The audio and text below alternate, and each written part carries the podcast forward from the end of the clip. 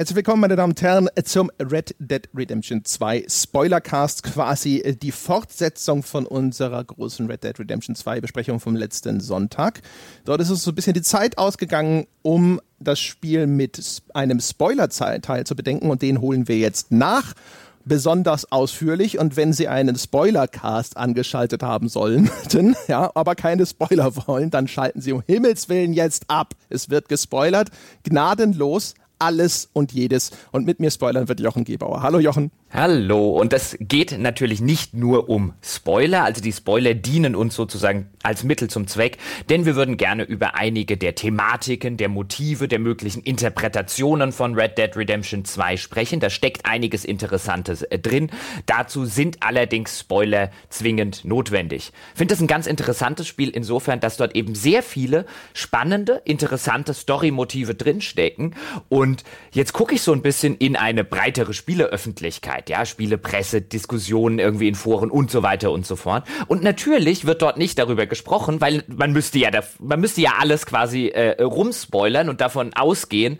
Ähm, in jeder dieser Diskussionen müsste, müssten entweder Spoiler drinstecken oder zumindest davon ausgehen, dass jeder das Spiel ähm, zu Ende durchgespielt hat. Und deswegen finde ich es ganz interessant. Wir haben hier so ein, so ein Spiel mit so vielen interessanten Motiven und ich glaube, es wird ein paar Jahre dauern, bis darüber tatsächlich in der Öffentlichkeit geredet wird. Ja, vielleicht bietet es auch natürlich erstmal so viel Material an, dass äh, man nicht sofort immer direkt zum Spoiler greifen muss. Ich habe mich jetzt nicht umgeschaut. Es gibt ja auch so ein paar Ecken des Internets, wo durchaus äh, Spoilerbesprechungen auch schon üblich sind. Wahrscheinlich gibt es zig YouTube-Kanäle, die sich schon nur mit so Spoilerbesprechungen beschäftigen. Keine Ahnung. Ja, die wird es geben. Halt genauso wie wir. Man muss halt einen dezidierten Spoilercast äh, und Spoilerteil machen, damit man überhaupt erst über diese, diese ganzen Themen vernünftig reden kann. Weil hätten wir das tatsächlich im Sonntagspodcast probiert, wir hätten an jeder Stelle mal dazu sagen müssen, oh, das könnte jetzt ein kleiner Spoiler sein. Oh, da will ich nicht zu sehr ins Detail gehen, das wäre ein Spoiler. Wir hätten ständig solche Disclaimer gehabt. Gut, wir hatten sogar natürlich einige Stellen, wo wir absichtlich dann vage geblieben sind. Aber mein Gott, da hatten wir sogar auch schon mal drüber gesprochen gesprochen, ich weiß gar nicht an welcher Stelle, über Spoiler und wie schädlich sind sie wirklich. Ich glaube bei einer Folge mit Leserfragen. Aber wurscht, hier werden wir fleißig drauf losspoilern und wir fangen damit an, dass wir einen Überblick geben über die Geschichte des Spiels. Und da wird es also, wie gesagt, es, wird querbeet wird es hier Spoiler geben. Es ist die allerletzte Warnung, die ich da ausspreche. So. Also, Red Dead Redemption 2, äh, äh, das spielt im Jahre 1899, der Wilde Westen des größten Teils Geschichte. Äh, es zieht auf ein Zeitalter des Gesetzes. Das verrät uns das Spiel quasi direkt als erstes via Texttafeln. Und wir spielen Arthur Morgan. Arthur Morgan ist ein Gesetzloser, ein Outlaw und Mitglied der sogenannten Vanderlind Gang, also eine Gang von Outlaws angeführt von Dutch Vanderlind der so ein bisschen der paternalistische Herrscher einer Gruppe von Ausgestoßener ist. Also fast jeder im Camp hat eine Geschichte davon, wie ihm das Leben übel mitgespielt hat und er sich so ein bisschen isoliert wiedergefunden hat und Dutch Vanderland ist derjenige, der diese Leute aufnimmt und mit ihnen durch die Lande zieht und auch eine Ideologie verfolgt, die er selber immer so ein bisschen beschreibt, als seien sie die Freigeister. Und das Gesetz, das dort aufzieht, das, dieses Recht und die Ordnung, das ist eher ein oppressiver Mechanismus, der um sich greift aus der Sicht von Dutch Vanderlind und seiner Gang. Ähm, die leben dann gemeinsam in verschiedenen Camps, also im Verlauf des Spiels müssen sie immer wieder flüchten, dann packen sie ihr Zeug zusammen und ziehen so mit Planwagen durch die Gegend und schlagen woanders ihr Lager auf. Man kann dort diese Leute ein bisschen besser kennenlernen. Und die Geschichte, die sich daraus entwickelt, hat im Kern zwei vorherrschende Motive, würde ich jetzt mal sagen. Du kannst dann ja gleich vielleicht nochmal ergänzen, damit ich auch nicht endlos monologisiere. Und zwar das eine ist, das ist dieses Vater-Sohn-Verhältnis insgesamt gibt von Dutch zu dieser Gang, aber insbesondere zu einmal Arthur Morgan, unserer Spielfigur, und zum anderen zu Micah, der so der quasi der neue Lieblingssohn von Dutch wird. Und das führt erstmal natürlich zwischen, zu Eifersüchteleien zwischen Micah und Arthur. Vielleicht ein bisschen einseitig, aber sie gibt es. Ähm, und äh, es führt vor allem auch dazu, dass die Geschichte erzählt wird von einem Zerfallen des Verhältnisses, ja? also von dieser Vater-Sohn-Beziehung zwischen Arthur und Dutch. So das eine große Thema und das andere ist eben das Leben und Überleben und das langsam, der langsame Weg in den Abgrund dieser Gang von Gesetzlosen in einer Zeit, in der die Zeit für Gesetzlosigkeit und Banditenbanden eigentlich mehr oder minder abgelaufen ist. Was ich interessant finde an der ganzen Geschichte ist, der Aufbau ähnelt sehr, sehr stark und so ähnelt es auch weiter in der Struktur, wie die Geschichte erzählt wird und in dem Ende, auf das es sehr unweigerlich zusteuert. Das ähnelt sehr einer, einer klassischen, zum Beispiel einer griechischen Tragödie wenn man so ein bisschen vertraut ist mit klassischen Erzählstrukturen, dann kann man das Spiel eigentlich kaum noch gespoilert bekommen, weil es ist von vornherein, wenn man da, wie gesagt, eine gewisse Vorerfahrung besitzt, ist relativ klar, was erzählstrukturtechnisch Rockstar hier referenziert, dass das ganze Ding aufgebaut ist wie eine klassische Tragödie und dass es notwendigerweise nur im Tod von Arthur Morgan enden kann genauso endet das Spiel dann tatsächlich. Es gibt zwei verschiedene Enden. Ein gutes und ein schlechtes Ende, wenn man es so formulieren will. Also ein Ende, in dem sozusagen eine Erlösung, da werden wir später noch äh, äh, drüber sprechen, äh, über die unterschiedlichen Enden, in der eine Art Erlösung für Arthur Morgan stattfindet und eine, in der er oder indem er symbolisch sozusagen in die Hölle kommt. So könnte man es, so ein Himmel- und Hölle-Ende. Äh, oder zwei äh, Enden, jeweils ein Himmel- und ein Hölle-Ende. So könnte man es äh, formulieren, wenn man das möchte. Äh, was ich interessant finde, ist, wie klar und deutlich und wie wenig Rockstar erzählstrukturtechnisch damit hinterm Berg hält, auf was das am Ende hinausläuft. Also mir war sehr früh im Spiel klar, das kann nur damit enden, dass Arthur Morgan am Ende stirbt. Alles andere wäre eigentlich in der Art und Weise, wie die Geschichte aufgebaut ist, relativ relativ oder sehr, sehr undenkbar. Zumal das Ganze, du hast das ja ebenfalls schon erwähnt, mit dieser Veränderung von außen, ja, also dieser neuen Weltordnung aus Sicht der Outlaws, diesem Gesetz, das sich plötzlich in dem ehemals wilden Westen ausbreitet und ihnen die Lebensgrundlage entzieht, auch das hat ja schon eine, eine Unausweichlichkeit, denn wir wissen ja jetzt auch tatsächlich als moderne Spieler, die das Ganze spielen, wir wissen ja, wie das ausgeht, nämlich dass dieser technische Fortschritt, dass das Gesetz, was über den wilden Westen hineinbricht, dass das tatsächlich am Ende auch gewinnt. Also wir wissen, so ähnlich wie eben bei Titanic zum Beispiel, wir, wir kennen den Eisberg schon, wir wissen, wie die Geschichte ausgeht, wir wissen, dieses Boot muss sinken und wir beobachten die ganze Zeit eben lediglich wie dieses Boot auf diesen Eisberg zufährt und am Ende beobachten wir das Sinken des ganzen Schiffes. Genau, das hat eine ziemliche Unausweichlichkeit. Also für mich war das auch etwas, wo ich relativ früh im Spiel erwartet habe, dass das alles in Tod und Elend endet und dass Arthur wahrscheinlich am Schluss über die Klippe, äh, Klinge springen muss. Auch deswegen, weil es damit einen Kunstgriff wiederholt, der schon in Red Dead Redemption 1 vorgekommen ist. Also in Red Dead Redemption 1 spielte man John Marston. John Marston kommt hier auch als Charakter, als Nebenfigur in diesem Spiel vor. Und John Marston stirbt am Ende von Red Dead Redemption 1.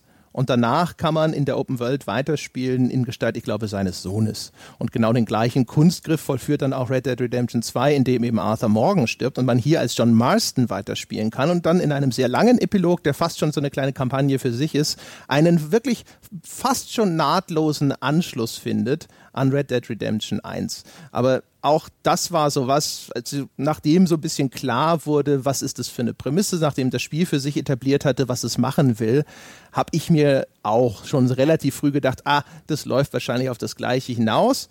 Und ein bisschen später im Spiel, also schon relativ spät im Spiel oder so, macht es das dann sogar noch mehr als eindeutig, weil Arthur erkrankt an Tuberkulose und äh, ich weiß nicht, ich vermute mal, für die allermeisten Menschen ist klar, dass das zur damaligen Zeit ein Todesurteil ist. Wobei, wenn wir jetzt noch mal einen Schritt zurückgehen, was ich ganz interessant finde, ist, wie viel Zeit sich das Spiel nimmt. Und ich habe es im Sonntagscast gesagt, ich finde sogar, es nimmt sich zu viel Zeit, weil ich an irgendeiner Stelle eben da saß und gedacht, jetzt komm mal zu Potte, ich weiß, worauf du hinaus willst. Du hast mir jetzt schon dreimal um die Ohren gehauen.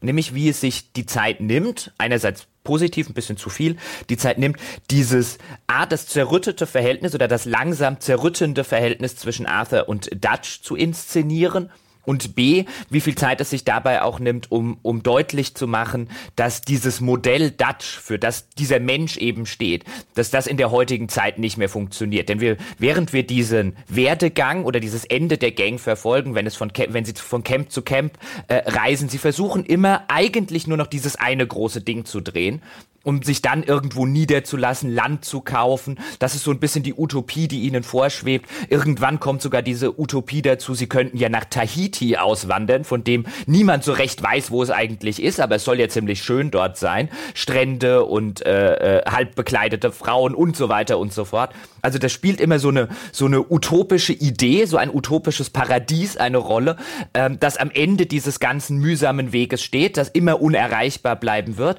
und eigentlich steht zwischen ihnen und dieser Utopie immer nur noch dieses eine letzte große Ding, das sie drehen müssen. Und wenn sie nur noch ein bisschen mehr Geld hätten, dann würde das klappen. Und die Tatsache, dass halt Dutch in diesem, in diesem Versuch, an diese Utopie zu gelangen und sein Versprechen seiner Gang gegenüber einzulösen, immer skrupelloser, immer ruchloser wird, Arthur dasteht und immer wieder darauf hinweist, pass mal auf, Dutch, das sind nicht wir. Wir sind doch eigentlich keine kaltblütigen Killer, so unvorsichtig, wie wir gerade vorgehen. Das sind doch eigentlich nicht wir. Das sind doch nicht die Werte, für die unsere Gang steht. Und immer wieder versucht sozusagen zu vermitteln zwischen diesen alten Werten, für die diese Gang anscheinend mal gestanden hat, und diesen, ja, modernen, ähm, Einflüssen von außen, denen Dutch versucht sich anzupassen, ähm, wie viel Zeit sich das Spiel nimmt, diese ganzen Konflikte zu etablieren und auszuerzählen, finde ich relativ interessant und eigentlich auch sehr, sehr löblich. Ich war lediglich irgendwann an dem Punkt, wo ich dir, glaube ich, dann gesagt habe, glaube im vierten Kapitel oder so, ich weiß, wie das Kapitel ausgeht. Können Sie bitte an den Punkt kommen, wo Sie den großen Überfall machen, der geht ganz, ganz kräftig in die Hose, weil genau so sind alle Kapitel vorher ausgegangen. ja, es ist dann zu sehr gestreckt ist, nimmt er dann auch immer mal wieder Abzweigungen, um hier und da nochmal recht ausschweifende Nebengeschichten zu erzählen. Das hatten wir kurz erwähnt schon, dass es dann ein Kapitel gibt, da geht es dann auch im Kern so ein bisschen um diese verfeindeten Familien von Plantagenbesitzern. In der begibt sich diese Gang erst so ein bisschen zwischen die Fronten, um die gegeneinander auszuspielen und am Schluss läuft alles schief und sie äh, haben noch mehr Ärger an der Backe links und rechts und ab und zu sitzt man schon da und denkt sich so, boah, ähm, da ist mir zu viel Verzögerung dazwischen, da ist zu viel der, der Fuß auf der Bremse. Äh, weil man ja eigentlich, also zu einem gewissen Grad ist so eine, so eine Verzögerung dabei natürlich auch gut, weil man weiß, es ist so ein Kampf gegen die Windmühlen. Die stehen auf der Titanic und sie schippen mit ihren Eimern und man weiß, das wird nicht reichen. Der Kahn wird absaufen. Nicht nur, nicht nur weil, äh, weil man schon weiß, wie es ausgeht, sondern weil man auch ähm, die, Hilflosigkeit und die Aussichtslosigkeit ihres Tuns einfach erkennen kann als Außenstehender. Und es ist aber faszinierend, finde ich dann, über weite Teile zumindest, ähm, dass aus dieser Innenperspektive mit dieser Verblendung, wenn du so willst, mitzuerleben. Wenn Dutch quasi ja immer wieder predigt und am Anfang, äh, sage ich mal, noch erfolgreich und dann zumindest auch mit Blick auf Arthur mit immer weniger Erfolg, dass sie ja eigentlich diejenigen sind, die hier einfach nur die Freiheit suchen und die, ähm, die sich diese, diese aufziehenden äh, Unterdrückung sozusagen durch das Gesetz entziehen wollen. Und das ist spannend und interessant und äh, wirklich unterhaltsam zu einem gewissen Grad, nur das Spiel überspannt halt den Bogen dann. Ja, wobei das finde ich tatsächlich ein sehr, sehr interessantes Motiv, nämlich diesen, dieses Maß an, an ja, sich selbst ins Gesicht lügen. Ich finde das übrigens auch ganz interessant. Ich habe so ein bisschen jetzt im, im äh, Vorfeld dieser, dieser Sendung, habe mir so ein bisschen Diskussionen, tatsächlich Spoiler-Diskussionen im Internet angeguckt. Und ich finde interessant, wie viele Leute Arthur impli äh, oder, oder Arthur ähm, interpretieren als jemanden, der eigentlich ja so ein bisschen eigentlich eine sympathische Figur ist, eigentlich ja einen, einen, einen halbwegs funktionierenden ethischen Kompass hat, der aber gegen Dutch und gegen diese große Vaterfigur, weil wir erfahren relativ früh im Spiel, dass ähm, Arthur anscheinend irgendwo auf der Straße als, als Jugendlicher äh, gelebt hat und Dutch hat ihn dann unter die Fittiche genommen, Dutch hat ihn sozusagen gerettet, hat ihn dort rausgezogen aus diesem Loch, in dem er sich als Jugendlicher befunden hat, hat und nimmt halt wirklich so eine Vaterfigur für Arthur ein. Und ähm, ich finde es halt interessant, interessant, wie viele Leute ähm, Arthur eigentlich als eine positive Gestalt sehen, weil mein Argument wäre, dass sie der gleichen Lüge aufsitzen, die Dutch das ganze Spiel über predigt, nämlich dass sie eigentlich, wie du es ja gesagt hast, sie sind eigentlich ja die Freigeister, sind eigentlich diejenigen, die sich gegen das diese oppresserische oder oppressive Modernität, die plötzlich Einzug in ihr Leben hält, die sich da zur Wehr setzen, die noch dafür stehen für den rauen, für den echten, für den ehrlichen, ja, für den hart arbeitenden wilden Westen diese Lüge, die Dutch der Gang auftischt, ich habe so ein bisschen das Gefühl, und mein, meine Interpretation wäre, Rockstar möchte das auch und äh, die Houses, also die Autoren, würden vielleicht da sitzen und würden, würden sich ins Fäustchen lachen und sagen, haha, es hat funktioniert. Wenn jetzt Spiele tatsächlich diskutieren, dass Arthur eigentlich doch gar nicht so verkehrt wäre, weil das ist so im Zentrum, würde ich sagen, dieses sich selbst ins Gesicht lügen, dass man eigentlich ein netter Kerl ist, während man die Hälfte des Spiels, wenn wir die Story, wenn wir über die Story-Missionen reden, damit zubringt, ein wirklich riesengroßes, mörderisches, diebisches Arschloch zu sein. Die sind keine netten Menschen, das sind keine Freigeister, das ist eine Bande von Killern. Ja, ich meine, das ist natürlich in vielerlei Hinsicht natürlich auch erstmal logisch. Ähm, ist, wir haben ja in der, in der anderen Folge auch schon drüber gesprochen. Manchmal bricht das Spiel aus, aus äh, dem Versuch, Arthur zumindest innerhalb des Kontextes, also er ist ein Gesetzloser, stärker zu legitimieren als andere Figuren. Also ein Standard ist, dass Arthur häufig, dadurch, dass was schief geht, in noch viel schlimmere Sachen reingerät. Ja? Man will eigentlich ja nur die Leute ausrauben und dann geht was schief und dann ist er gezwungen auf einmal äh, halbe Städte zu entvölkern. Also da ist irgendwie, finde ich immer so im wieder in, in, diesem Kontext ist so ein bisschen ein Versuch da zu sagen, so ja, der Arthur, der, der wollte das nicht, der wollte nicht ausrasten und alle umbringen, aber er hatte ja keine andere Wahl, weil da tauchen auf einmal die Polizisten auf oder diese Pinkerton-Agenten, ja, oder am Ende wird noch einer der dummen Zivilisten unvernünftig und greift zur Waffe und solche Geschichten. Und da man ja diese Figur spielt und da man als Spieler ja tatsächlich keine andere Wahl hat, wenn solche Kämpfe ausbrechen, ist es natürlich durchaus verführerisch sozusagen zu sagen, so, naja, was, ne, der Arthur, was sollte er denn machen sozusagen? Obwohl das natürlich, wenn man den Schritt zurücktritt und den Gesamtkontext betrachtet, natürlich ist es, äh, selbst wenn er nur Leute ausraubt, ist er schon kein guter Mensch. Ja, aber das ist just das, was ich halt meine, nämlich, dass du als Spieler dann natürlich da sitzt und wie du es schön gesagt hast, als Spieler habe ich keine Wahl in irgendeiner Mission, wo ich eigentlich nur Mika oder Maika, den, äh, den du schon erwähnt hast, der sich dann im Laufe des Spiels zu dem neuen Lieblingssohn sozusagen von Dutch entwickelt und die Rolle von Arthur übernimmt. Wenn ich den relativ am Anfang des Spiels aus dem Gefängnis, wo er festsitzt, befreie, und dann plötzlich ein Blutbad in dieser Stadt anrichte, einfach nur weil Maika auf die Idee kommt, hey, ich will da noch was holen, die haben mir irgendwie was weggenommen und äh, dann ballerst du dich einmal durch die ganze Stadt, äh, bringst Dutzende von Menschen um.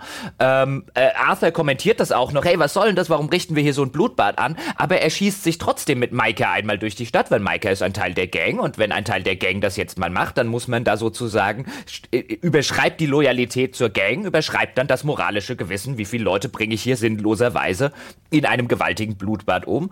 Und dort sieht man halt so diesen, diesen Level. Klar, als Spieler musst du das spielen wenn du die Geschichte weiterspielen möchtest. Du hast sozusagen als Spieler genauso wenig eine Wahl, in Anführungszeichen, wie Arthur, die in dem Moment hat. Du hast, natürlich hast du als Spieler eine Wahl, du könntest sagen, ich richte das Blutbad hier nicht an, ich gehe jetzt was anderes spielen. Aber das ist ja, letztlich ist das ja eine sehr theoretische Wahl, die du besitzt. Aber hier hält dir das Spiel, würde ich sagen, auch als Spieler den Spiegel vor und sagt halt einfach, du lügst dir hier gerade so ein bisschen selbst in die Tasche als Spieler. Wenn du tatsächlich denkst, ich als Spieler, der hier Arthur Morgan spielt, habe in der Gestalt von Arthur Morgan, der hat ja gar keine andere Wahl, der arme Arthur. Natürlich hat er eine andere Wahl.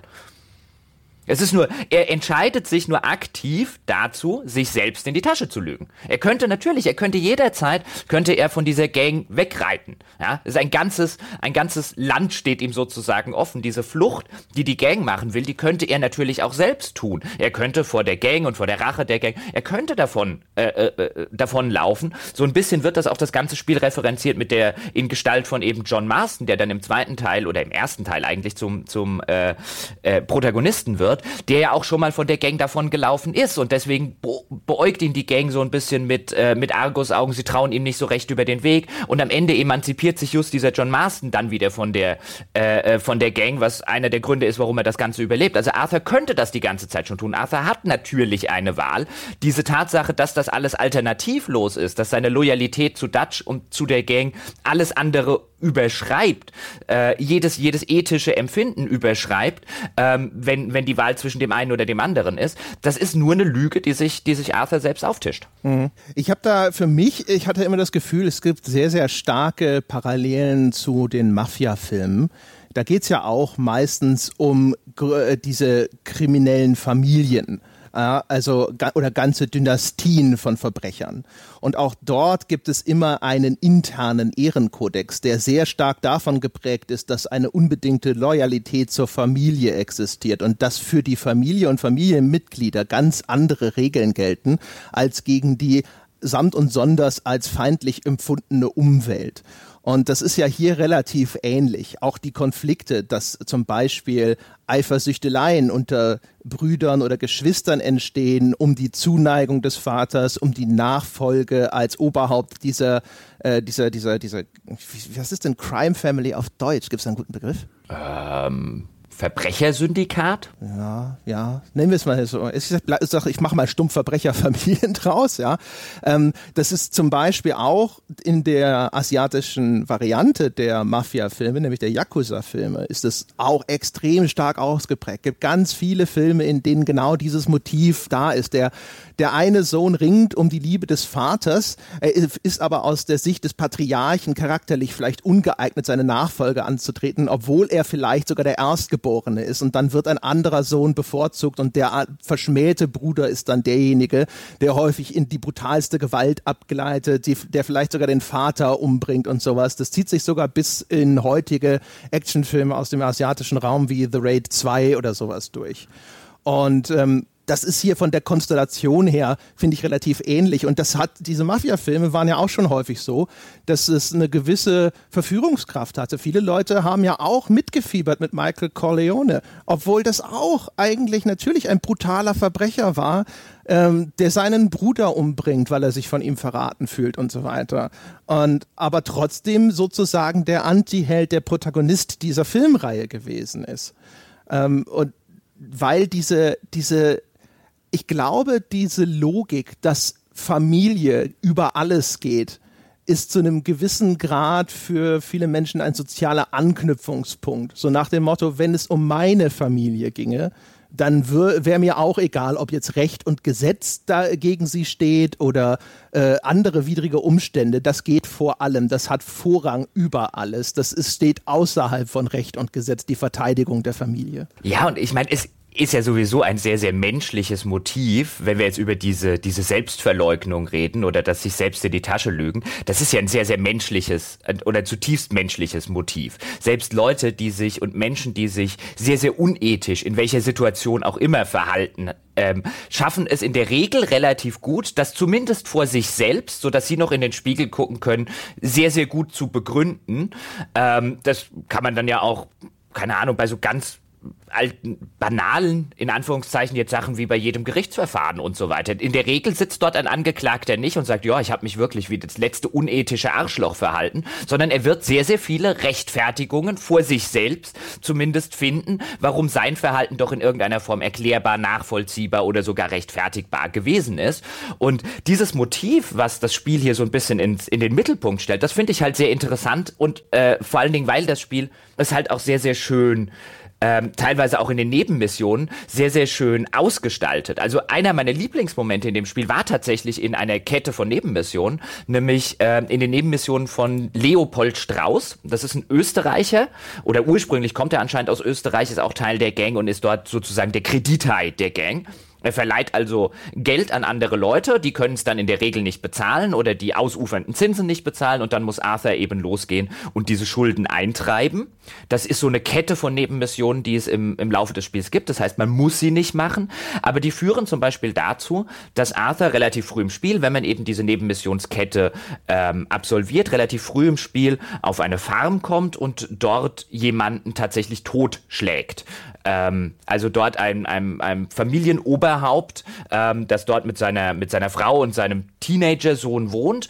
Das schlägt er muss man dort halt den, den, den armen Mann muss man zusammenschlagen. Der hat dann das Geld aber, glaube ich, trotzdem nicht. Also man, er stirbt auch noch völlig unnötigerweise, weil er kann diese Schulden halt nicht bezahlen. Arthur hat ihn, der hat anscheinend, ich glaube, es wird so ein bisschen erklärt, dass er auch eine gewisse Vorerkrankung dieser Mensch hat. Also Arthur will ihn nicht umbringen. Es passiert halt aus Versehen. Und später im Laufe des Spiels, wenn man diese Nebenmission eben macht, kriegt man in einer völlig anderen Stadt kriegt man eine neue Nebenmission, wo man dann plötzlich rausfindet, die Frau dieses Mannes arbeitet jetzt dort in der Stadt als Prostituierte und der Sohn muss irgendwo in der Mine schuften und wird dort auch noch von den, von den anderen Minenarbeitern gemobbt und zu, soll zusammengeschlagen werden. Und Arthur bekommt ein schlechtes Gewissen, weil er ist ja dafür verantwortlich, dass diese Familie in dieser Situation überhaupt drinsteckt und hilft dann dem Sohn, so als wäre das sozusagen die Absolution für das, was er vorher gemacht hat.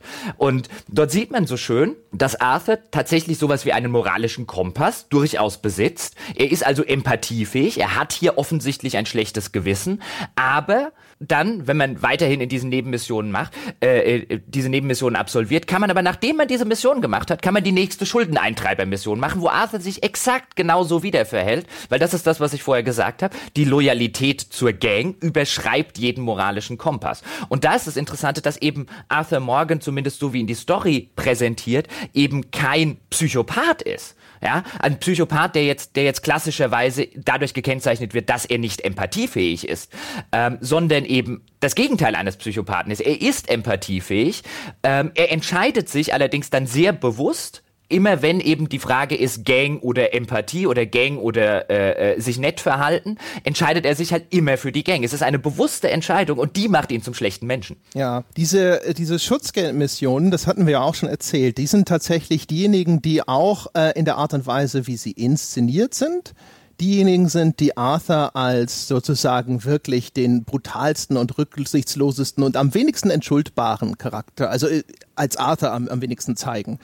Und äh, die, das, der, der Gag daran ist ja, dass genau diese Missionen sind auch die Ursünde von Arthur Morgan sozusagen. Ich habe ja schon erzählt, er erkrankt später in, an Tuberkulose und er wird infiziert bei der einen ersten nicht vermeidbaren Schuldeneintreibermission, wo er auch einen Farmer zusammenschlägt. Ach, das ist der, der vielleicht sogar. Der, den hustet ihn dann an und dann ah. hast du so blutigen Speichel im Gesicht. Ah, siehst du, das ist mir gar nicht aufgefallen. Das könnte der sein. Der ist dann wahrscheinlich gestorben, weil der Tuberkulose hatte und dann äh, mit dem Zusammenschlagen von Arthur und so weiter, das war dann too much. Das kann gut sein, ja. Ah, genau. dann ist der das. Okay. Und ähm, das heißt also, in dem Moment sozusagen durch diese Gewalt gegen den Wehrlosen. Und das sind die Momente, wo auch das Spiel keinerlei Versuch unternimmt, das in irgendeiner Form zu legitimieren.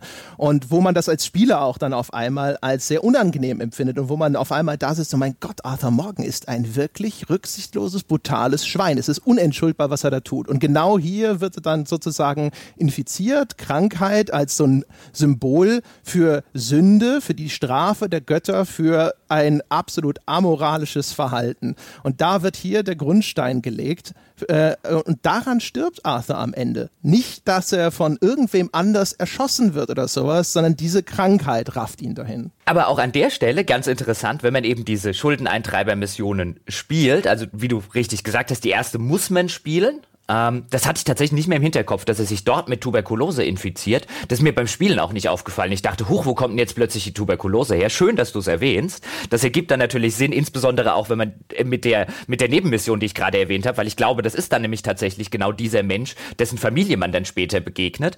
Ähm, aber auch an diesen Missionen sowohl hier als auch in den optionalen Nebenmissionen, gibt es, oder zumindest Arthur versucht sich zu rechtfertigen. Arthur sagt nämlich in diesen Missionsketten relativ häufig sowas wie ein, hey, dann hättest du dir das Geld halt nicht leihen sollen. Ja, oder du hattest genug Zeit, um es zurückzubezahlen. Oder hey, was sollen wir denn machen? Wir sind hier keine karitative Einrichtung, du hast dir von uns Geld geliehen, wir wollen das jetzt wieder haben. Also diese Rechtfertigung vor sich selbst, warum er das macht, auch die, für die nimmt sich das Spiel immer wieder die Zeit. Das finde ich das ganz Interessante, ähm, wenn wir über dieses Motiv der Selbstverleugnung Verleugnung reden, dass sich, wie würde ich argumentieren, wie ein roter Faden durch die ganze Story zieht. Auch bei Dutch zum Beispiel äh, passiert das passiert das ständig, wo du dir denkst, okay Dutch, was lügst du dir jetzt wieder in die Tasche und damit äh, äh, deine ganze Gang an? Und dieses dieser Grad an immer oder dieser Versuch und der Grad an Versuchen, der immer wieder unternommen wird, um das vor sich selbst zu rechtfertigen, auch der zieht sich wie ein roter Faden durch das Spiel. Das finde ich ganz interessant. Ja, absolut. Also, was das Spiel will, meiner Meinung nach, ist ja auch, also diese Geschichte mit, den, mit der Schuldeneintreiberei insbesondere ist eine, die, vielleicht die deutlichste ähm, Geschichte oder der deutlichste Handlungsstrang, wo so dieses langsame Erwachen, das Erweckungserlebnis von Arthur Morgan irgendwo transportiert wird, weil das gipfelt ja daran, dass man, dass er am Schluss die Schnauze voll hat und den Strauß rauswirft und sagt, also auch im Nachgang vieler Missionen merkt man, er hadert zwar schon mit sich und dann gibt es so quasi Monologe, so, wo er so ein bisschen so tut, also, ne, warum zwingt mich der Strauß das zu tun? Das ist die armen Schweine, das ist ja völliger Blödsinn und sonst irgendwas. Und äh, aber da ist er noch so in Ketten mit seiner Loyalität zu der Gang, ja, dass er das halt tun muss, weil das sozusagen jetzt für seine Familie ist.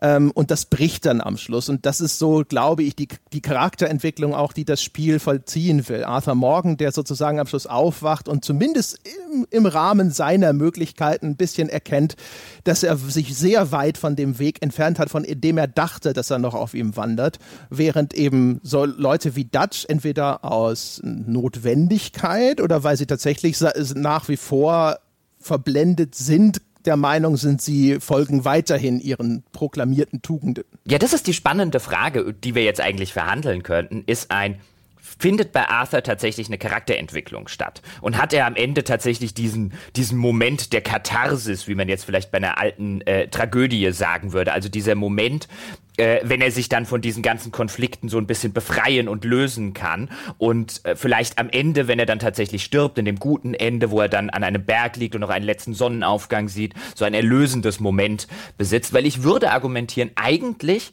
und ich finde das ein relativ zentrales Motiv. Eigentlich hat Arthur Morgan und macht keine Charakterentwicklung durch. Arthur Morgan bleibt von der ersten Sekunde an der gleiche Arthur Morgan, der er später ist. Um ihn rum verändert sich alles. Ich würde sagen, das ist das, das Grundmotiv des Spiels. Du hast einen Menschen, der sich nicht verändern möchte, um den herum sich aber alles verändert. Sowohl durch äußere Einflüsse, nämlich durch diesen ganzen Fortschritt, durch das ganze Gesetz, das plötzlich über sie hereinbricht, äh, als auch durch innere Einflüsse, nämlich Dutch, der sich verändert und die Gang, die sich verändert, um auf diese äußeren Einflüsse zu reagieren, die immer skrupelloser wird, die immer ruchloser werden und Arthur, der in der Mitte steht, sozusagen wie die alte Eiche, die sich nicht bewegen möchte, aber sozusagen gezwungen ist oder sich gezwungen fühlt, sich zu bewegen, obwohl er das gar nicht möchte. Und in dem guten Ende würde ich argumentieren, wenn man das wählt, das, man kann kurz vor Ende entscheiden, will man das gute oder das schlechte Ende. Also die Entscheidung ist ein bisschen kompliziert, aber darauf läuft sie letztlich hinaus. Ähm, und zumindest in dem guten Ende findet die Erlösung durch Arthur dann auch tatsächlich dadurch statt, dass er sich selbst treu geblieben ist. Wäre meine Interpretation. Ich glaube nicht, dass der tatsächlich eine Charakterentwicklung durchmacht. Ich glaube, alles andere entwickelt sich und Arthur steht dem relativ hilflos gegenüber gegenüber. Hm. Ich habe es anders gelesen. Ähm, weil die, diese Entscheidung, von der du gesprochen hast, da kann man sich entweder entscheiden, man entscheidet sich im Grunde genommen zwischen Empathie, Fürsorge und Selbstsucht, Geld. Also man kann entweder John Marston bei seiner Flucht weiterhelfen oder man entscheidet sich zurückzugehen und zu gucken, ob man nicht das ganze Geld von dem letzten großen Bruch einsammeln kann. Und je nachdem, wie man sich entscheidet, wenn man versucht, Marston zu helfen, dann gibt es nämlich eben diesen erlöserischen Moment, wo Arthur dann auf so einer Bergkuppe seinen letzten Atemzug tut. Die Sonne geht auf, ist eine relativ klare Erlösungssymbolik, finde ich. Und das andere ist dann eben dieser sehr infernalische Kampf, umgeben von Flammen gegen Micah. Also man kämpft in beiden Fällen gegen Micah, aber dann stirbt Arthur sozusagen in so einem sehr infernalischen Szenario. Und ähm, äh, auch sonst, Arthur redet die ganze Zeit über Veränderungen. Er beklagt häufig, dass er sich nicht ändern kann. Die ehemals große Liebe Mary, die man in Nebenmissionen treffen kann, da beschreibt Arthur, dass das in die Brüche gegangen ist, weil er sich offensichtlich nicht ändern konnte.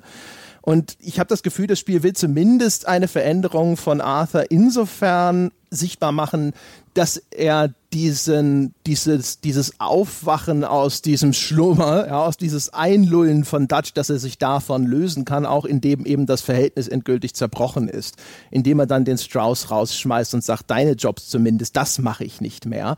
Ähm, also da habe ich zumindest das Gefühl, dass es das machen möchte.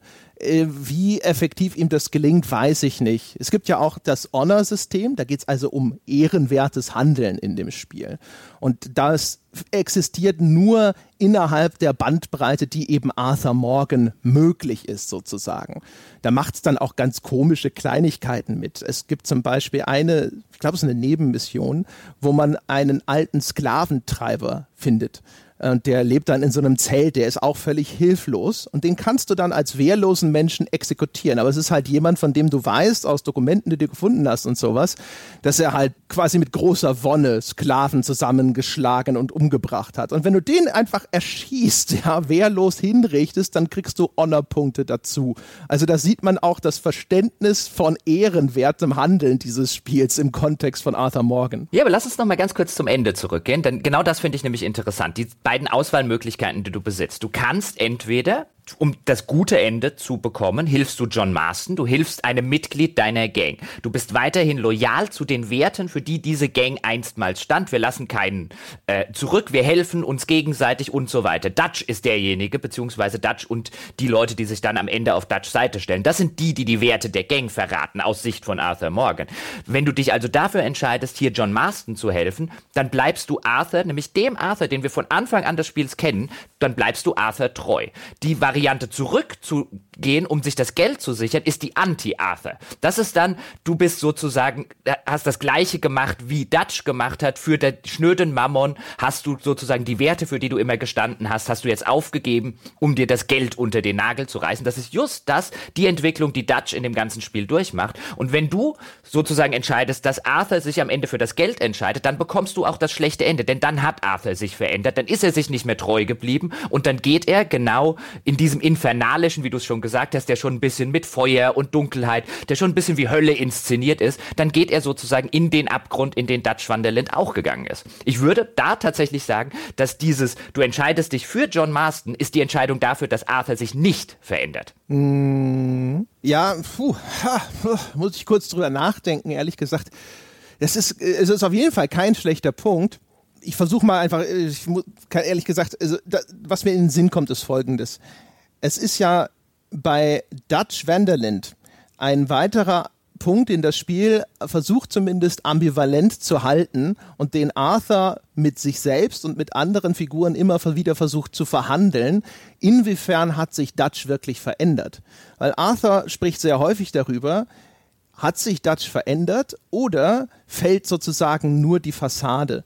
Und das ist was, ich glaube, tatsächlich, was das Spiel mir sagen möchte, ist, dass äh, das hier, wie gesagt, ich, ich lese das immer als so ein Aufwachen, als, weil Arthur auf einmal erkennt, Dutch Wendelin war schon immer so. Er hat, denkt am Anfang, Dutch ist derjenige, der uns allen aus der Gosse geholfen hat, sozusagen. Und am Schluss ist dann vielleicht eher die Lesart, Dutch Wendelin hat schon immer diejenigen, die schwach und verwundbar gewesen sind, die er unter diese paternalistischen Fuchtel halten kann, aufgelesen, um sie zu seinen eigenen Zwecken zu instrumentalisieren. So wie er das Spiel äh, im Spiel dann auch zum Beispiel mit den Indianern macht, wo er vorgibt, ihnen zu helfen, aber sie eigentlich auch nur benutzt. Und ähm, das passt für mich auch sehr gut so in dieses übergreifende Thema, dass ähm, die, die proklamierte Freiheit von Dutch der steht ja ein, diese Zivilisation gegenüber. Und die Zivilisation wird in dem Spiel, das ja eigentlich aus der, das, aus der Sicht der Gesetzlosen inszeniert ist, einigermaßen konsequent auch nur als eine Fassade dargestellt, hinter der am Ende eigentlich die gleiche Grausamkeit lauert, die auch Arthur und Co. offen ausleben. Siehe der elektrische Stuhl in der Nebenmission, die Plantagenbesitzer, äh, Leviticus Cornwall, wo dann auch in dieser Konfrontation mit Dutch die beiden so dieses, oder Dutch dann ihm sagt, du tötest, ich töte, du raubst Leute aus, ich raub Leute aus, wir sind im Grunde die gleichen. Äh, der Bronte, der so eine Art Mafia-Pate in Saint-Denis ist, der dann auch in so einer Loge oben auf der Party auf die, auf die anderen, auf die eigentlichen Volksvertreter herabsieht, äh, die, die über die Indianer lacht und dann so ein bisschen sagt so, ah, ne, wer sich von den Amerikanern verarschen lässt, hat es nicht besser verdient und all sowas. Ähm, also ich finde in der Darstellung ist halt überall so. Diese schöne Fassade ist alles nicht echt und dahinter ist überall irgendwo Mord und Grausamkeit. Und das ist so das ist so mein Gefühl gewesen, was äh, am Schluss deutlich wird. Auch hinter der Fassade von Dutch war schon immer dieser Abgrund. Dem würde ich jetzt auch nicht widersprechen. Ich würde allerdings hier so ein bisschen einschränken. Wir sehen natürlich die Perspektive die ganze Zeit von Arthur. Und ich würde sagen, dass Dutch verändert sich im Laufe des Spiels schon. Also ich stimme dir insofern zu, hinter der Fassade war immer ein anderer Dutch, als ihn vielleicht Arthur idealisiert zu Beginn des Spiels sieht, aber vielleicht auch nicht ein ganz so schlimmer Dutch, wie ihn dann der sozusagen vor den Kopf gestoßene und desillusionierte Arthur am Ende in seiner Perspektive dann darstellt, nämlich der Dutch, der ihn und alles, wofür er je gestanden hat, verraten hat, ähm, aus seiner Perspektive und dann ihn sozusagen durch Micah ersetzt hat. Also Arthur am Ende des Spiels ist schon ein sehr desillusionierter Mensch, wo gerade eine, ja, eine, die wichtigste Beziehung seines Lebens in die Brüche gegangen ist, weil der andere Beziehungspartner ihn verraten und verkauft hat aus seiner Sicht. Ähm, ich glaube schon im Laufe des Spiels, dass man nachvollziehen kann, dass Dutch als Figur sich verändert. Also der macht am Anfang des Spiels und am Anfang der Geschichte einen erheblich aufgeräumteren, kompetenteren und auch ähm, durchaus ich würde jetzt mal sagen, empathischeren Eindruck als gegen Ende des Spiels. Ich würde schon sagen, dass Dutch die zentrale Figur ist, die versucht, sich diesen neuen Gegebenheiten anzupassen im Laufe des Spiels und damit heillos überfordert ist und nicht weiß, wie es sich darauf anpassen soll, weil sie auch diese Gegebenheiten nicht versteht. Das ist ja zum Beispiel das Schöne an dieser Begegnung mit dem Industriellen, wo äh, Dutch dann sowas sagt, hier, wir sind eigentlich exakt die gleiche Person, du raubst Leute aus, du bringst Leute um, wir sind gleich. Das kann man natürlich einfach nur jetzt erstmal lesen als so eine klassische Kapitalismuskritik, ja, so der, der Hurra-Kapitalist ist eigentlich auch nicht schlimm, ist auch kein Deut besser als der Outlaw, aber ich finde, finde, es, es, es symbolisiert auch so wunderschön, dass Dutch überhaupt nicht realisiert, welcher Unterschied zwischen ihm und dem Industriellen, der in diesem Fall halt den modernen Fortschritt verkörpert, existiert. Also Dutch, finde ich, versucht schon, das ganze Spiel über sich zu ändern, die ganze Geschichte über sich zu ändern, sich diesen Gegebenheiten anzupassen. Er scheitert nur kolossal dran. Ja, für mich ist so, ich habe das immer so gelesen wie, es ist immer leicht, äh, Ideale zu proklamieren in, äh, in den fetten Jahren, aber nicht in den dürren Jahren. Ja. Ich habe das Gefühl, dass es bei Dutch, also das war mein Verständnis so, der hat halt immer schon sein Zeug da erzählt. Ähm, er war aber schon immer sozusagen eher, also für seinen persönlichen Vorteil am Ende war er schon immer bereit, alles zu tun. Es war halt vorher nicht nötig. Und jetzt werden die Zeiten eng, die Schlinge zieht sich zu und jetzt wird deutlich, was äh, äh, weil wie weit ist Dutch wirklich bereit zu gehen? Was ist ihm wirklich wichtig? Wenn es hart auf hart kommt, wo sozusagen sind dann hinterher wirklich die Prioritäten? Das ist, ist mir fast eine, also äh, so wenig wie es eigentlich eine, eine sympathische Figur darstellt, äh, ist es mir aber fast zu negativ ausgelegt. Ich finde schon, dass man den verzweifelten Versuch von Dutch sieht, tatsächlich das alles irgendwie noch unter einen Hut zu kriegen. Und ich glaube, auch da sieht man halt einfach jemanden, der sich die ganze Zeit auch über seinen eigenen Charakter sehr sehr sehr äh, erfolgreich und sehr, sehr effektiv in die eigene Tasche gelogen hat. Aber ich finde, man merkt schon an, an manchen Stellen, und da fand ich das Spiel dann auch wirklich sehr effektiv, nämlich just an diesen Stellen, an denen man wirklich merkt, wie verzweifelt Dutch versucht, ähm, dieses ganze, dieses ganze Konstrukt, diesen ganzen Traum, dieses ganze Ideal dieser Gang zusammenzuhalten und wie verzweifelt er teilweise auch wirkt ähm, in dem Versuch, Arthur damit einzubeziehen. Aber Arthur, der der teilweise auf dem, auf dem Auge auch ein bisschen blind ist, hatte ich so den Eindruck. Also man verfolgt das Ganze und man sieht eigentlich so zwei Menschen, von denen du sagst, ey, setzt euch doch mal zusammen und unterhaltet euch eine Runde. Ja? Ich glaube, ihr könntet darüber reden, aber es machen sie so lange nicht, bis es zu spät ist. Ja, also ja und jein, weiß ich nicht. Also bei Dutch ist es auf jeden Fall, ist es, ist es klar, dass das jemand ist, der versucht, moderne Probleme mit alten Lösungen anzugehen und das scheitert immer und immer wieder, wie du es ja auch schon beschrieben hast, in so einem quasi abnormen Grad, sogar, dass man sich so denkt, so, nach wie oft muss es in die Hose gehen, bis sich jemand hinsetzt und sagt, wir müssen vielleicht mal neu über sowas nachdenken. ja. ähm, und ähm, ich finde halt, die Schlüsselszene ist ja da, äh, der ultimative Bruch zwischen Arthur und Dutch ist, wenn Arthur sagt, ich muss hier an dieser Stelle insistieren. Und Dutch dann so ganz sinister, dass wir äh, dasteht, ne, den Rücken, glaube ich, Arthur zugewandt, aber die Kamera auch für uns, den Betrachter, auch wie drauf, so insist. Also die Gehorsamsverweigerung von Arthur. Das ist der ultimative Moment, wo für Dutch sozusagen gefühlt, wie, die, wie es inszeniert ist, feststellt, okay, du bist raus. Das ist tatsächlich der, der, der, der absolute Affront. Du bist nicht mehr untertan. Und daher komme ich eher zu der negativeren Interpretation. Was übrigens ganz interessant auch an der Stelle noch ist, ist, wie das Spiel eben diese Figur von Maika darstellt weil ich würde argumentieren, einerseits, ich sehe, was das Spiel machen möchte und ich finde, das macht es teilweise auch sehr gut, nämlich Micah, der im Laufe des Spiels halt einfach die Rolle und den Platz von Arthur einnimmt in der, in der Wahrnehmung von Dutch. Also er ist dann sozusagen der neue Arthur für Dutch, denn genau das, was, was du gerade beschrieben hast, was Arthur im Laufe des Spiels macht, nämlich irgendwann halt einfach mal zu hinterfragen, erst zu hinterfragen, das gefällt Dutch schon nicht, und dann tatsächlich zu sagen, nee, pass mal auf, ich widerspreche jetzt, ich verweigere dir den Gehorsam. Genau das Gegenteil macht ja Maika, der geradezu mit hündischer Unterwürfigkeit äh, Dutch begegnet, immer zu allem sofort Ja sagt und teilweise ist es auch wunderschön inszeniert, ähm, ohne dass das Spiel, also da ist es dann mal tatsächlich ein bisschen subtiler, ähm, wenn dann Dutch irgendeinen Befehl gibt und du siehst halt auch wirklich so, so mit einer, mit einer Art Unterwürfigkeit, mit der sich dann Maika verbeugt und dann äh, sozusagen wie ein Hund von dannen schleicht, um den Befehl auszuführen. Ja, ist es einfach wunderschön, das Ganze ähm, inszenatorisch umgesetzt, ohne viele große Worte. Was ich ein bisschen schade an der Figur von Maika finde, so effektiv wie sie ist, ist sie mir ein bisschen zu plakativ. Also Maika hat, natürlich sehen wir das Ganze immer aus der Perspektive von Arthur und wir sehen sozusagen den Usurpatoren. Für Arthur hat äh, Maika einfach keine äh, nennenswerten Qualitäten. Das ist derjenige, der sich quasi äh, äh, seiner Stadt bei Dutch einschleimt.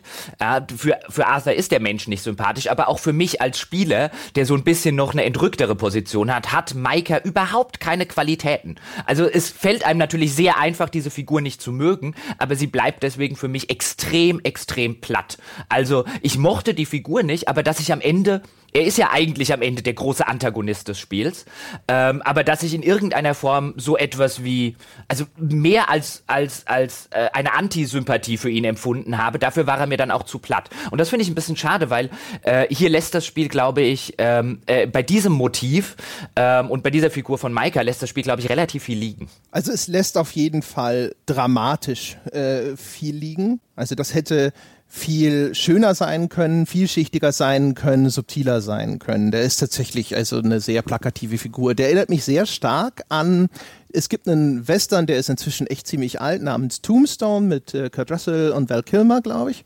Und da gibt es eine Figur, das ist eine, ein verräterisches, feiges Schwein, der klar hervorgehoben ist, indem er, glaube ich, immer so ein rotes Halstuch trug. Ist schon lange her, dass ich den Film gesehen habe, das letzte Mal.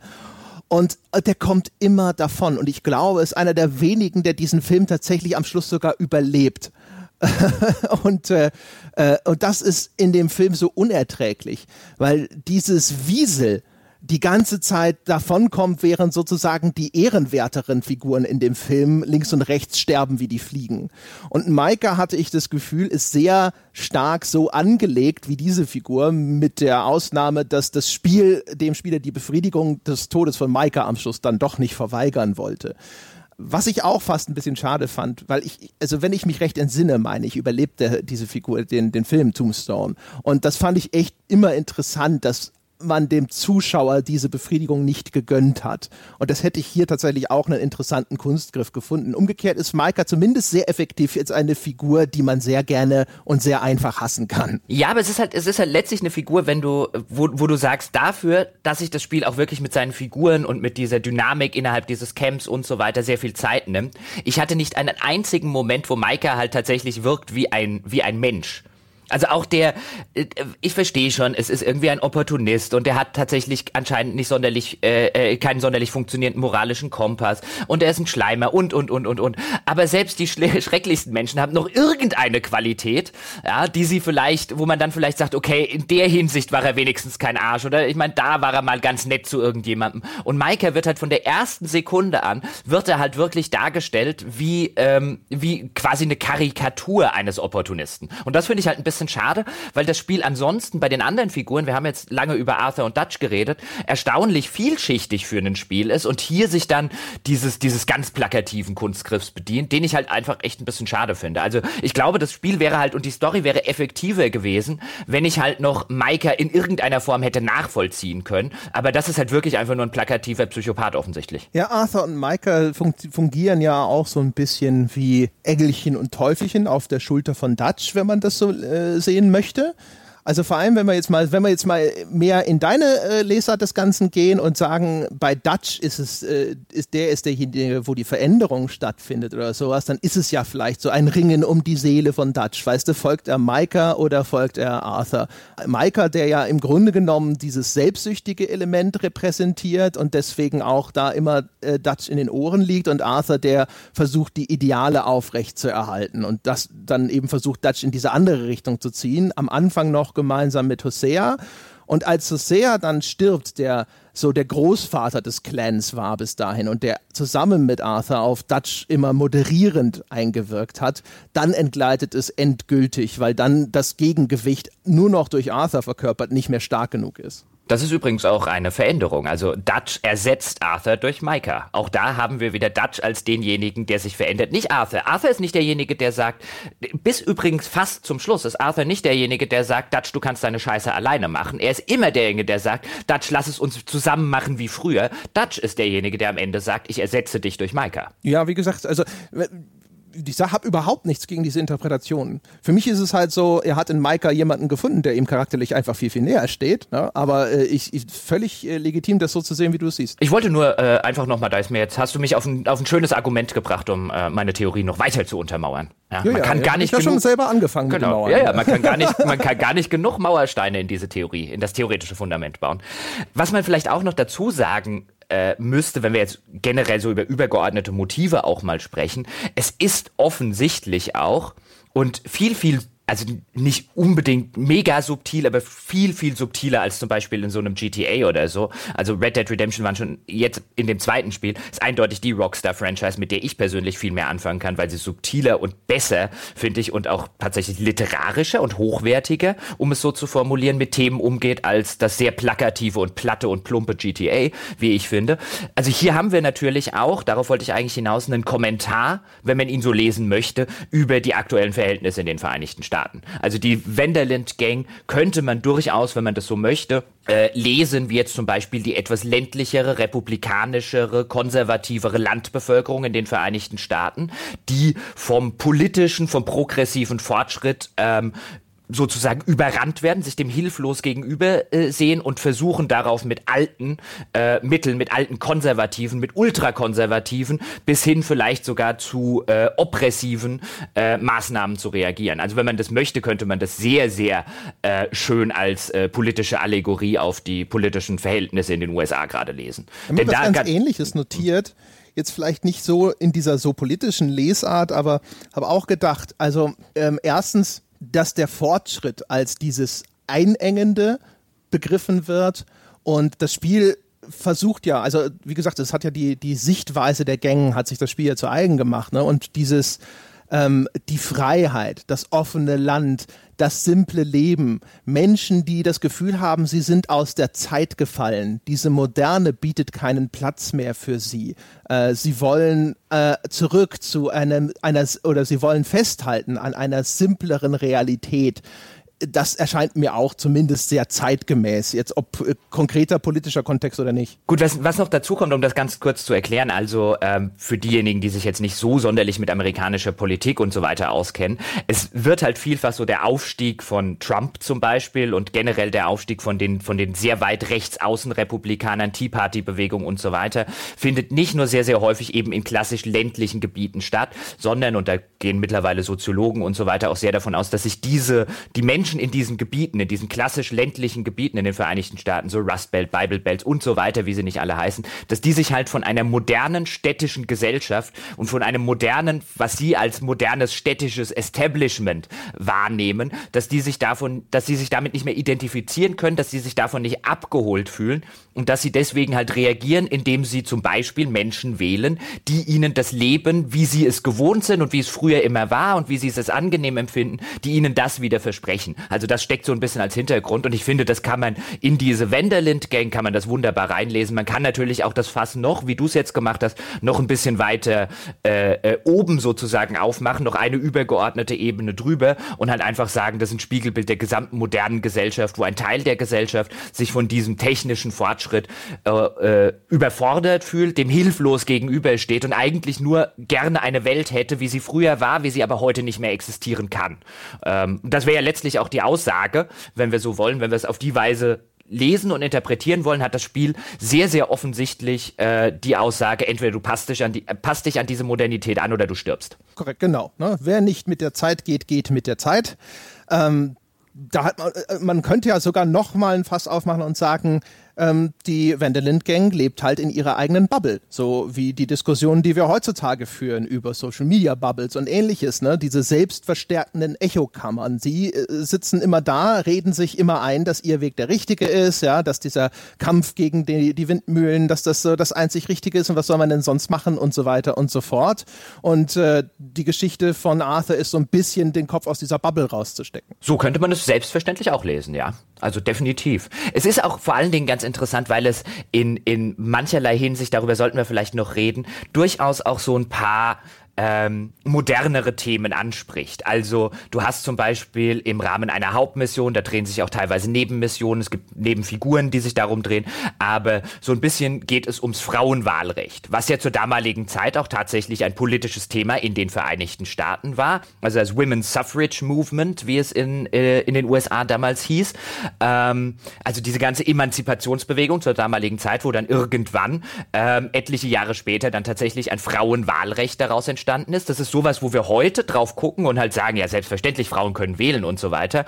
Ähm, das A noch nicht so sonderlich alt ist und dem die Menschen, insbesondere die Männer in dem Spiel, frappierend ähnlich begegnen, wie teilweise heute Männer und Menschen darauf reagieren, wenn es um moderne feministische Sachen geht. Ich will jetzt gar keine Position oder so einnehmen ähm, in der Hinsicht und dieses Fass aufmachen, sondern ich will lediglich sagen, dass Rockstar hier sehr, sehr offensichtlich ähm, eine Verhaltensweise, die in der Moderne zu beobachten ist, in dieser fiktionalen Vergangenheit darstellt. Ja, Sie haben ja einige Sachen, wo so Anknüpfungspunkte äh, oder sagen wir mal so, sehr zynische Kommentare reinlesbar sind und auch gewollt sind. Das mit dem elektrischen Stuhl habe ich vorhin schon erwähnt. Da gibt es eine Nebenmission, wo ein Wissenschaftler seine neue humane äh, Hinrichtungsmethode ausprobieren möchte, nämlich den elektrischen Stuhl und du hilfst ihm dabei.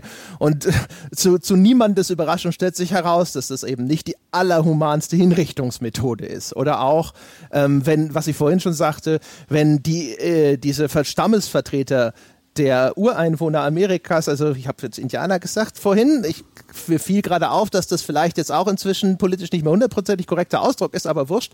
Auf jeden Fall, die, die versuchen halt über Diplomatie ihre missliche Lage zu entschärfen. Und dann steht da der Verbrecherboss von Saint-Denis oben und lacht sie aus dafür, dass sie auch nur glauben. Ja, das, so, ja, gib dem Bürgermeister einen Brief, das wird dir bestimmt das Leben retten.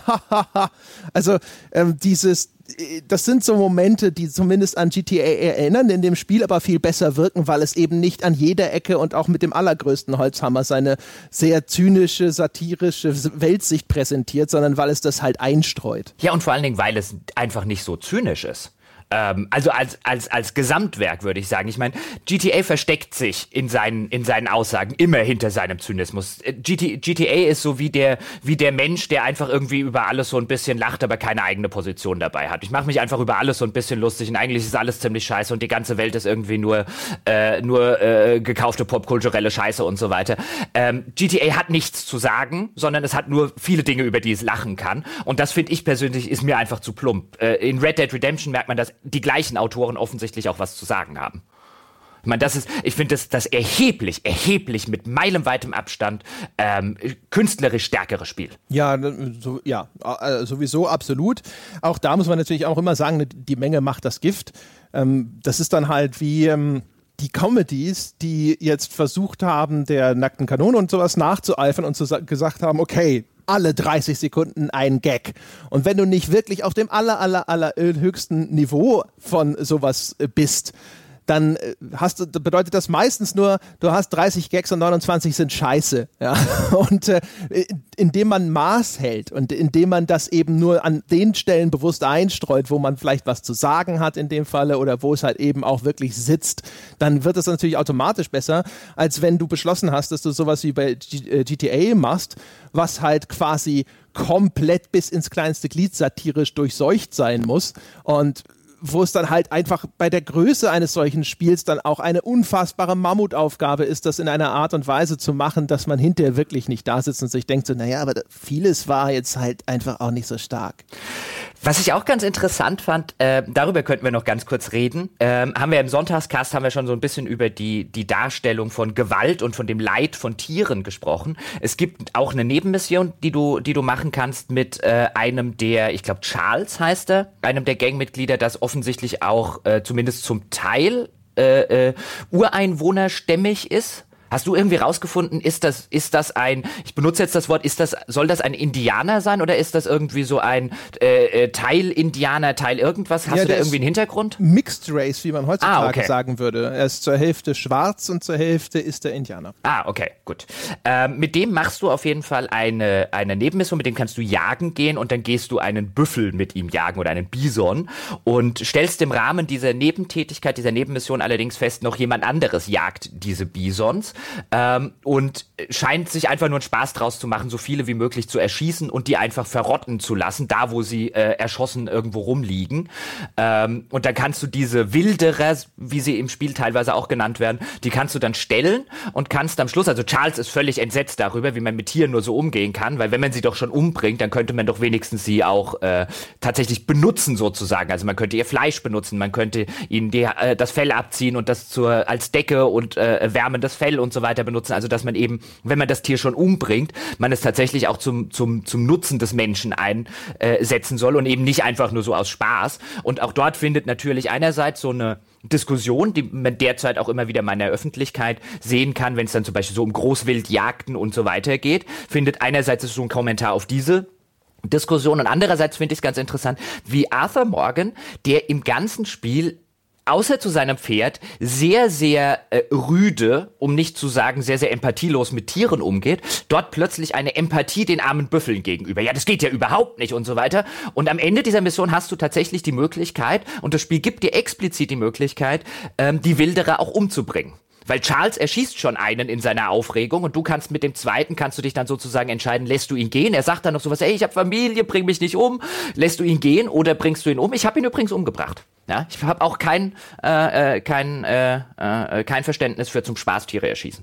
Aber äh, äh da finde ich es halt ganz interessant, wie, wie in der Nebenmission Arthur jetzt plötzlich hier äh, äh, einen total auf Peter macht. Ich habe es ja schon gesagt, es ist sowieso ja ganz interessant, ähm, auch wenn man eben dieses Honor-System sich anschaut, was das Spiel in seine, innerhalb seiner Welt und innerhalb des Kontextes von Arthur eben als ehrenwertes Verhalten begreift. Und äh, wo gibt es dir Honor-Punkte mit dazu, wo nicht, welche Optionen stehen dir offen und welche nicht. Äh, du hast ja an anderer Stelle Szenen, keine Ahnung, wenn dann Kieran, der ja später Mitglied der Gang wird, aber erst so ein gefangenes Mitglied der O'Driscoll Gang ist, also eine rivalisierende Gang, ähm, der wird halt gefoltert, ja. Damit, äh, das ist alles sozusagen kein Problem, ja. Und an anderen Stellen, da stiehlt sich sowas rein. Ich habe das Gefühl, manchmal halt, also bei das mit den Wilderern, das mit den Bisons und sowas, da äh, schwingen, genauso auch natürlich wie mit der Inszenierung von sowas wie elektrischem Stuhl, wie die Darstellung und auch die Beziehung, die man in dem Spiel eben zu den Ureinwohnern haben kann und sonst irgendwas. Da ist natürlich die moderne Handschrift sozusagen lesbar. Das, das Witzige war tatsächlich etwa fünf Minuten, wirklich nicht sonderlich lange, nachdem ich diese Wilderer-Mission gemacht habe und Arthur hier voll einen auf hier zum Spaß Tiere töten geht ja überhaupt nicht, Charles, da stimme ich dir völlig zu, habe ich plötzlich die Challenge bekommen. Ganz kurz zur Erklärung, es gibt so, so, es gibt sogenannte Challenges im Spiel, Spiel, dass man halt irgendetwas innerhalb dieser Spielwelt, keine Ahnung, äh, äh, findet drei Pelze und so weiter. Die sind unterschiedliche Kategorien eingeteilt. Also es gibt irgendwelche Scharfschützen-Challenges, es gibt Jäger-Challenges und so weiter. Und ich hatte gefühlt fünf Minuten nach der Tiere zum Spaß töten geht gar nicht Mission, habe ich die Challenge bekommen, ich soll doch fünf Tiere tot trampeln mit dem Pferd. Ja. ja. So, wo ich dann so da das Spiel, entscheid dich. Ja? Ist, ist Tiere zum Spaß töten jetzt cool oder nicht? Ja, Spiel will sich ja äh, häufig nicht entscheiden, beziehungsweise es hat natürlich immer das, also äh, der ne, ludonarrative Dissonanz, also wenn sozusagen die Spielhandlung sich beißt, wenn sie im Widerspruch steht zu dem, was in Cutscenes und ähnlichem erzählt wird. Das hatten wir ja vorhin auch schon teilweise. Also äh, es muss häufig in diesem Spiel, jetzt nicht in 100% der Fälle, aber doch in, sagen wir mal, 70, 80% der Fälle, muss es auf eine Schießerei rauslaufen, weil das ist nun mal die Kernmechanik des Ganzen. Und ähm, natürlich führt das dann eben zu solchen Sachen, wo man hinter sich dann schon so ein bisschen fragt, so, ja, aber dieser Arthur Morgan, äh, weiß nicht, also so, was ich da so gesehen habe, wie viele er umgebracht hat, wie viele Menschen er getötet hat und sowas, passt das wirklich zu der Figur, die ich sonst so erlebe? Müsste der nicht tatsächlich ein völlig äh, empathiebefreiter Killer sein? Ja, ist es, äh, wenn jemand eine so tiefe Störung hat, ist es glaubwürdig, dass sich diese Wandlung vollzieht und so weiter und so fort. Da sind natürlich Brüche nicht unvermeidbar, weil wir schon auch Positivbeispiele gesehen haben im kleineren Umfeld und sowas, aber für diese Art von Titel in diesem AAA-Niveau oder sowas, zumindest etwas auf das wird einfach noch nicht so viel Rücksicht genommen, dass das nicht immer entstünde. Das ist übrigens ganz schade, das ist mir auch während des Spiels häufiger mal aufgefallen, denn es gibt tatsächlich dann die Missionen, wo wirklich geradezu absurd viele Gegner auftauchen, wo man sich einfach fragt, die rivalisierende O'Driscoll-Gang, äh, ähm, äh, besitzt die eine ganze Stadt, aus der die äh, irgendwie rekrutieren kann? Bes äh, ist das ein Land, ein rivalisierendes? Wo haben die die ganzen Leute her? Auch meine Güte, hab ich Pinkerton-Agenten umgebracht.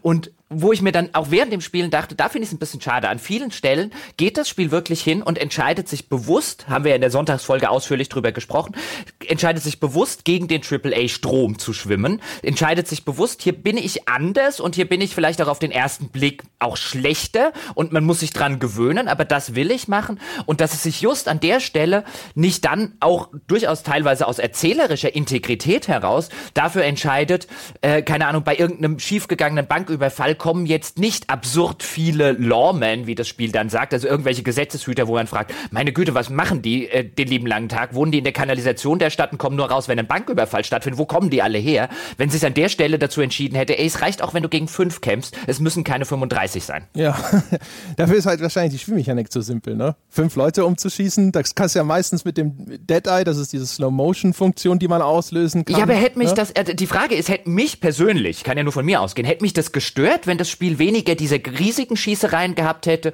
und einfach dann halt in relativ trivialer Dead-Eye-Manier wäre ich halt am Ende dieser Mission, hätte ich fünf äh, äh, Hilfs-Sheriffs erschossen, dann wäre die Mission fertig. Hätte mich das gestört? Ich glaube nicht. Boah, ich glaube schon. Also wenn dann diese also manchmal war es umgekehrt, also so in, de, in dem Ist-Zustand war es für mich auch manchmal einfach dann sogar zu ausufernd.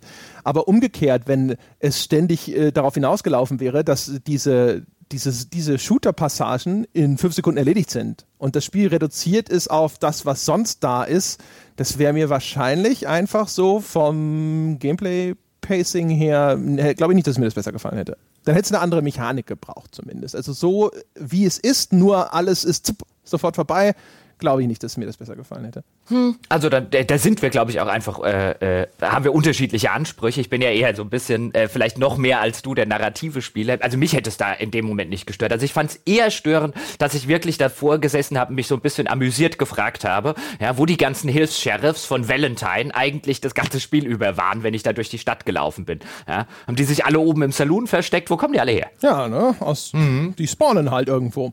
Aber was, was ist ein interessanter Anknüpfungspunkt, um kurz nochmal über diesen Epilog zu sprechen. Ähm, ich weiß nicht, ich glaube, wir haben es schon erzählt, nachdem also Arthur Morgan gestorben ist, spielt man eben nochmal weiter als John Marston, also der, der Protagonist, die Spielfigur des ersten Red Dead Redemption, der hier bis dahin nur eine Nebenfigur ist, mit der man eben interagiert, aber mit der man nicht spielt.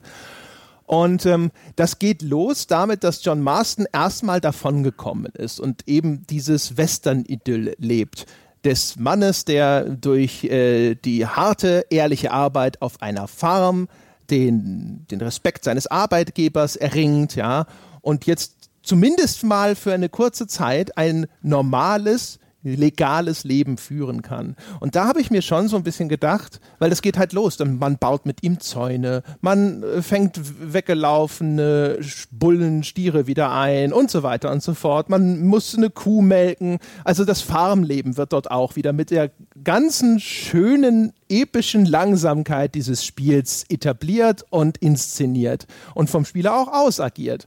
Und da habe ich mir gedacht, so Mensch, all diese Mechaniken, mir ist schon ein bisschen klar, warum man das sozusagen zurückgehalten hat und gesagt hat, das benutzen wir hier, um eben diesen Bruch sozusagen darzustellen. John Marston, derjenige, der es zumindest jetzt für einen kurzen Moment geschafft hat, dieses Leben hinter sich zu lassen, anders als Arthur, der so die Fortsetzung des Hirsch Arthur ist. Also haben wir noch gar nicht drüber gesprochen. Es gibt ähm, Zwischensequenzen, so kurze Vignetten immer, äh, in denen ist entweder ein herumschleichender Wolf zu sehen oder friedlich grasende Rehe und Hirsche. Und die sind, ich glaube, was man davon sieht, ist ein bisschen abhängig davon, wo man Arthur auf diesem Ehren, auf dieser Ehrenskala platziert hat, wie hoch das Honormeter ist. Was so ein bisschen repräsentiert, ob Arthur eben noch das Raubtier ist oder inzwischen mehr zum unschuldigen Hirschen gewechselt ist, ja. Und ähm, das ist, äh, John Marston lebt für kurz so ein bisschen, habe ich das Gefühl, so dieses, dieses Idyll. Aber ich habe schon gedacht, so Mensch, äh, vorher hätte das Spiel gerne mal auch zwischendrin noch sich Zeit nehmen können für sowas. Es hätte ja nicht unbedingt genau diese, diese Ferien auf dem Bauernhof Idylle sein müssen, ja. Aber schon äh, das hätte mir schon gefallen. Ganz kurz vielleicht an der Stelle zum Hirsch, was ich ganz interessant finde als, als Symbolfigur. Ich meine, der Wolf ist relativ offensichtlich, aber der Hirsch, wenn man das Ganze so lesen möchte, ähm, als, als Tier in der religiösen Symbolik, insbesondere in der christlichen Symbolik, steht er und stand er insbesondere in, in, in ganz früher christlicher Kunst sehr, sehr häufig für den Menschen, der auf der Suche nach Gott ist. Also keine Ahnung, ob das eine Rolle spielte bei der Wahl des Tieres, aber man kann es zumindest wunderbar hineinlesen. Also kann ich mir gut vorstellen. Ist ja auch, weißt du, bei, ich glaube, Jesus, ja, ist ja das Lamm, ja, auch das friedliche Tier, das geopfert wird sozusagen hier, um äh, die, die Sünden zu erlösen. Also da ist schon zumindest religiös geprägte Symbolik, selbst wenn sie nicht explizit religiös gemeint ist, die spielt da eine große Rolle. Hatten wir ja vorhin auch schon gesagt, bei diesem einen Ende oder sowas, dass da diese Erlösungssymbolik eine Rolle spielt. Direkt nachdem Arthur seine Tuberkulose diagnostiziert bekommt von einem Arzt, schwankt er ein bisschen durch die Straßen von Saint-Denis. Und auch da sieht man dann, je nachdem, glaube ich, wie man Arthur gespielt hat, vor äh, dir in den Straßen wie eine Vision, da huscht dann eben entweder ein Hirsch über die Straße oder ein Wolf über die Straße. Und es ist, dass das genau an dieser Stelle sozusagen platziert ist, wo wir hatten ja schon vorher so ein bisschen die Symbolik dieser Krankheit verhandelt es legt schon alles sehr nahe, dass, das, dass genau diese Dualität gemeint ist. Und wenn wir jetzt so ein bisschen über, über, den, über den Epilog sprechen und über John Marston, den man dann dort spielen kann, also sind mir, äh, würde ich noch gern zwei Sachen vielleicht zum Abschluss einwerfen. Äh, nämlich einmal, das können wir dann jetzt gleich erstmal noch nach hinten verschieben, nämlich das, das Ende-Ende sozusagen, was dann mit Dutch und mit Maika passiert. Über das wird kurz zu reden sein. Mhm. Aber was ich vorher noch sagen wollte, was mir da halt aufgefallen ist, ist so ein bisschen was, was mir tatsächlich gefehlt hat hat in Red Dead Redemption 2. Ich verstehe, warum es nicht drin ist, weil es halt eben Ganggeschichte Outlaws ganz anders ist. Aber so ein bisschen diese, tatsächlich diese, diese ganze friedfertige Weite des Ganzen, die der erste Teil so schön in Szene gesetzt hat, wenn man am Anfang wirklich damit beschäftigt ist, äh, äh, Pferde mit dem Lasso zu fangen, ja, und zuzureiten. Da werden der ganze, ähm, im, im ersten Red Dead Redemption ist ja der, das erste der ganze erste Storyabschnitt ist ja eigentlich ein sehr, sehr friedfertiger. Ein, hey, du musst jetzt mal, du hilfst ja da dieser Frau auf der Ranch mit den alltäglichen Dingen, äh, die, die dort anliegen, äh, musst ja dann ein Pferd besorgen und so weiter und so fort. Das spielt ja alles in, in Red Dead Redemption 2 so gut wie überhaupt keine Rolle. Wie gesagt, ich verstehe aus Storygründen warum, aber gerade, dass es eben sowas nicht mehr gibt wie, oder dass es sich überhaupt nicht lohnt. Also du kannst zwar, es rennen zwar irgendwo wilde Pferde rum, aber es bringt noch nicht mal was, bis auf eine äh, äh winzige Ausnahme. Und da musst du eigentlich in der Regel in eine, in eine, in eine FAQ oder so reingucken, wenn du tatsächlich wissen willst, wo es sich wirklich lohnt, äh, ein Pferd mit dem Lasso zu fangen. Du kannst es zwar immer noch machen, die Mechanik auch mit dem, mit dem Einreiten und Zureiten ist zwar immer noch drin, aber es gibt überhaupt keinen spielerischen Grund mehr, das zu tun. Also du kannst nicht äh, tatsächlich, in der ganzen Spielwelt rennt, glaube ich, ein besseres Pferd rum, als, als die Viecher, die du schon relativ am Anfang im Stall kaufen kannst. Also, dass sie diesen ganzen Teil so ein bisschen weggenommen haben und rausgenommen haben und äh, aus dem Rampenlicht gezogen haben, finde ich schon ein bisschen bisschen schade. Und deswegen finde ich es ganz nett, dass man den dann am Ende als John Marston wieder, wieder im Epilog zumindest nochmal hat. Ja, das ist übrigens einer der Gründe, ähm, das werden wir in einem zukünftigen Podcast beide nochmal ausführen, wo wir, warum, warum wir einstimmig gesagt haben, ähm, dieser Epilog und viele verschiedene andere Sachen legen für uns nahe, dass da vielleicht ein Remake, ein Remaster, eine Neuauflage des ersten Red Dead Redemption kommt. Äh, sowas, wo ich mir gedacht habe, so vielleicht ist diese Mechanik drin, weil sie sie halt schon mal hatten, weil sie sie auch schon mal entwickeln wollten, um dann eben das erste Red Dead Redemption vielleicht auch nochmal jetzt in der neuen Engine neu aufzulegen oder ähnliches.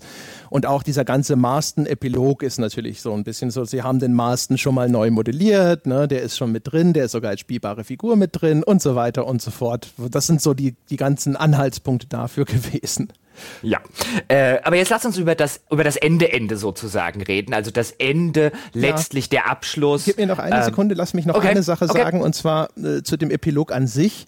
Ähm, erstens, ich finde es echt sehr charmant, dass das sehr, sehr bündig an Red Dead Redemption 1 dann anknüpft. Man kann die zwei fast schon wie so zwei Herr der Ringe äh, Filme hintereinander wahrscheinlich äh, spielen und es gibt sich eine beinahe zumindest zusammenhängende Geschichte. Und ähm, ganz interessant finde ich ist halt, dass der Marston so als der, er ist der, wenn, wenn man so möchte, ist er derjenige, der ja davongekommen ist jetzt erstmal. Es ist interessant, dass Marston derjenige ist, der auch selber eine, schon eine Familie hat, eine Frau und ein Kind. Also derjenige, der eine eigene Familie hat, ist derjenige, der es zumindest kurzzeitig schafft, sich von dieser anderen Ersatzfamilie, dieser Outlaw-Gang loszusagen. Und zum anderen ist aber auch für Marston die Sünde seiner Vergangenheit unentrinnbar. Er stirbt ja dann am Ende vom ersten Red Dead Redemption. Es ist jetzt bei ihm nicht so ganz stark symbolisiert wie mit dieser Krankheit bei Arthur, aber es ist im Grunde genommen das gleiche Motiv. Ja? Also auch der Verbrecher, der von den Sünden seiner Vergangenheit eingeholt wird, ist ja eigentlich so ein erzählerisches Klischee.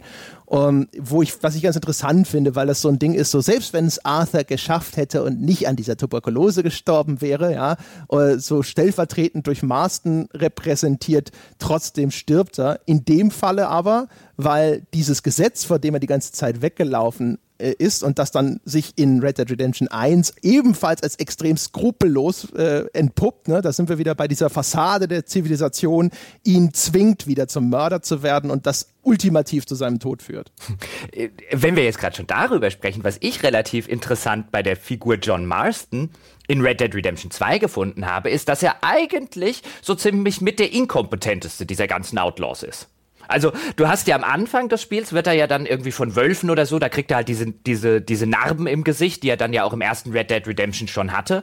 Da liegt er dann ähm, nicht im Sterben jetzt unbedingt, aber er, äh, sie müssen ihn schon äh, äh, wieder gesund peppeln äh, am Anfang des Spiels, im Prolog. Und im weiteren Spielverlauf lässt er sich dann verhaften und man muss ihn aus dem Knast befreien. Er macht eigentlich das ganze Spiel über nicht wirklich den Eindruck eines ultra kompetenten Badass Outlaws. Äh, so ein bisschen wie man jetzt denken könnte, wenn man nur irgendwie das, das erste Red Dead Redemption gespielt hat. der Marsch, der macht nur Scherereien. Ja, also es gibt natürlich noch einige Mitglieder dieser Gang, die erheblich inkompetent da sind, sowas wie Ankel oder auch dieser, dieser Metzger im, im Camp und sowas. Aber ja, ich meine, das ist halt, glaube ich, so dieses, ne, das ist der junge Maßen, der ist noch ungeformt. Arthur hat ja auch mit zu ihm fast schon auch so ein bisschen so eine Vater-Sohn, so eine Mentorenbeziehung. Äh, ähm, dass ich weiß nicht, wie gut das dann mit über diese Zeitlinien funktioniert tatsächlich, dass man äh, diesen Anschluss hat, wie sich Marston dann entwickelt hat zum ersten Teil. Dafür ist es zu lange her. Also das ich ja, gut, nicht mehr. Ne? Ich, ich meine halt nur, weil du gesagt hast, ähm, dieses Motiv von dem Gangster, der von den Sünden der Vergangenheit eingeholt wird. Und jetzt will ich ja nicht, nicht wirklich sagen, ähm, dass John Marston irgendwie schuldlos ist, aber diesen Blick, den wir jetzt auf diese Figur bekommen, der indiziert eigentlich, also von diesen ganzen Leuten in dieser Vanderlind-Gang, ist eigentlich John Marston mit der harmloseste. ja, ne? ist ja am meisten, ist er vielleicht am meisten auch deswegen am meisten Hirsch und äh, darf deswegen zumindest jetzt äh, in dem Teil nochmal mit dem Leben davon kommen. Ja, also die, die Sünden bei ihm sind jetzt nicht unbedingt so groß wie jetzt, keine Ahnung, bei, zumindest das, was man mitkriegt bei Arthur, Dutch und, und Micah. Aber wenn wir schon bei Dutch und Micah sind, denn sozusagen das Story-Ende von Red Dead Redemption 2, wenn man es so nehmen will, also wenn jetzt zunächst einmal, ich meine, Dutch Vanderlind macht, hat natürlich einen Auftritt, hast ja schon erwähnt, dann im, im ersten Red Dead Redemption, der stirbt natürlich nicht am Ende von Red Dead Redemption 2, aber Micah, ja, der die Rolle von Arthur bei Dutch ein eingenommen hat, der wird am Ende dann tatsächlich von Dutch erschossen. Und das ist ein Ende. Du hast vorher schon mal so ein bisschen erwähnt, wo man offensichtlich bei Rockstar das Gefühl hatte, wir können dem Spieler diesen Moment nicht wegnehmen.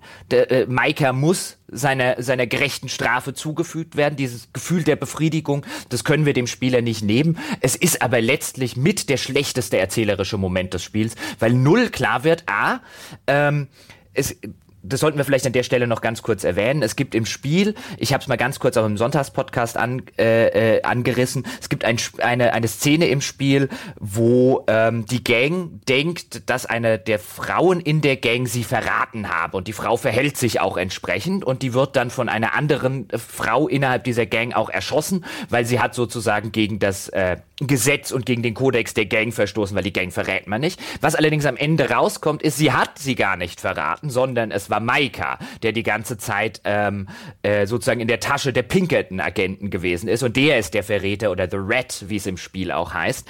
Und ähm, so am Ende versucht halt äh, Arthur Dutch deutlich zu machen, so ich war nicht derjenige, der dich die ganze Zeit hintergangen hat. Ich bin nicht der Verräter, sondern Maika ist der Verräter und es wird relativ offen gelassen, lassen, glaubt ihm Dutch das oder glaubt er es ihm nicht? Ich finde allerdings relativ offensichtlich, ähm, so wie, wie in beiden Enden das übrigens dargestellt wird, dass äh, äh, Dutch es ihm zumindest abnimmt. So habe ich es zumindest gelesen. Und plötzlich ganz am Ende des Spiels, also wenn wir dann schon John Marston spielen, ganz am Ende des Epilogs, plötzlich tun die sich wieder zusammen und dann sagt John Marston nochmal sowas wie, aber der war doch die ganze Zeit ein Verräter und dann erschießt Dutch Micah so ein, das ist halt so ein Ende, wo ich denke, ich verstehe, warum sie es machen. Ich verstehe aber erzählerisch null, inwiefern inwiefern das Sinn ergibt. Ja, ich finde, es ist vor allem auch, und das finde ich äh, sehr bedauerlich, äh, es ist ein inszenatorisch sehr, sehr schwacher Moment in dem Spiel, das ansonsten durchaus, finde ich, reich ist an inszenatorisch hervorragenden Momenten. Es gibt eine Szene, die sei ehrenhalber zumindest kurz erwähnt. Da wird der äh, Anführer dieser O'Driscoll-Gang soll gehängt werden und ähm, die, äh, die Gang, also seine Gang, die O'Driscolls werden versuchen, ihn zu retten. Und dein, dein Job ist es zu verhindern, dass sie ihm seine Hinrichtung ersparen können. Und du siehst den dann so auf diesem Podest stehen, am Galgen und dann wird ihm klar, dass seine Rettung nicht erfolgen wird. Und das ist fantastisch gemacht, finde ich. Das ist eine mhm. super, mhm. super Szene, der die Großaufnahme auf diese digitale Figur, für der du es in den Augen ablesen kannst, diese Erkenntnis, dass der Ofen aus ist. Das ist wundervoll. Und an der Stelle muss ich sagen, das ist voll von inszenatorischen Sachen, wo ich gedacht habe, äh, da ist die Konfrontation zwischen John Marston und Micah und die läuft dann so ein bisschen zu und dann auf einmal fängt an, Micah zu schießen. Und der ist so nah dran an John Marston und hat sich bislang nicht als katastrophal Stormtrooper schlechter Schütze erwiesen. Das ist völlig absurd, dass es keiner dieser Schüsse trifft.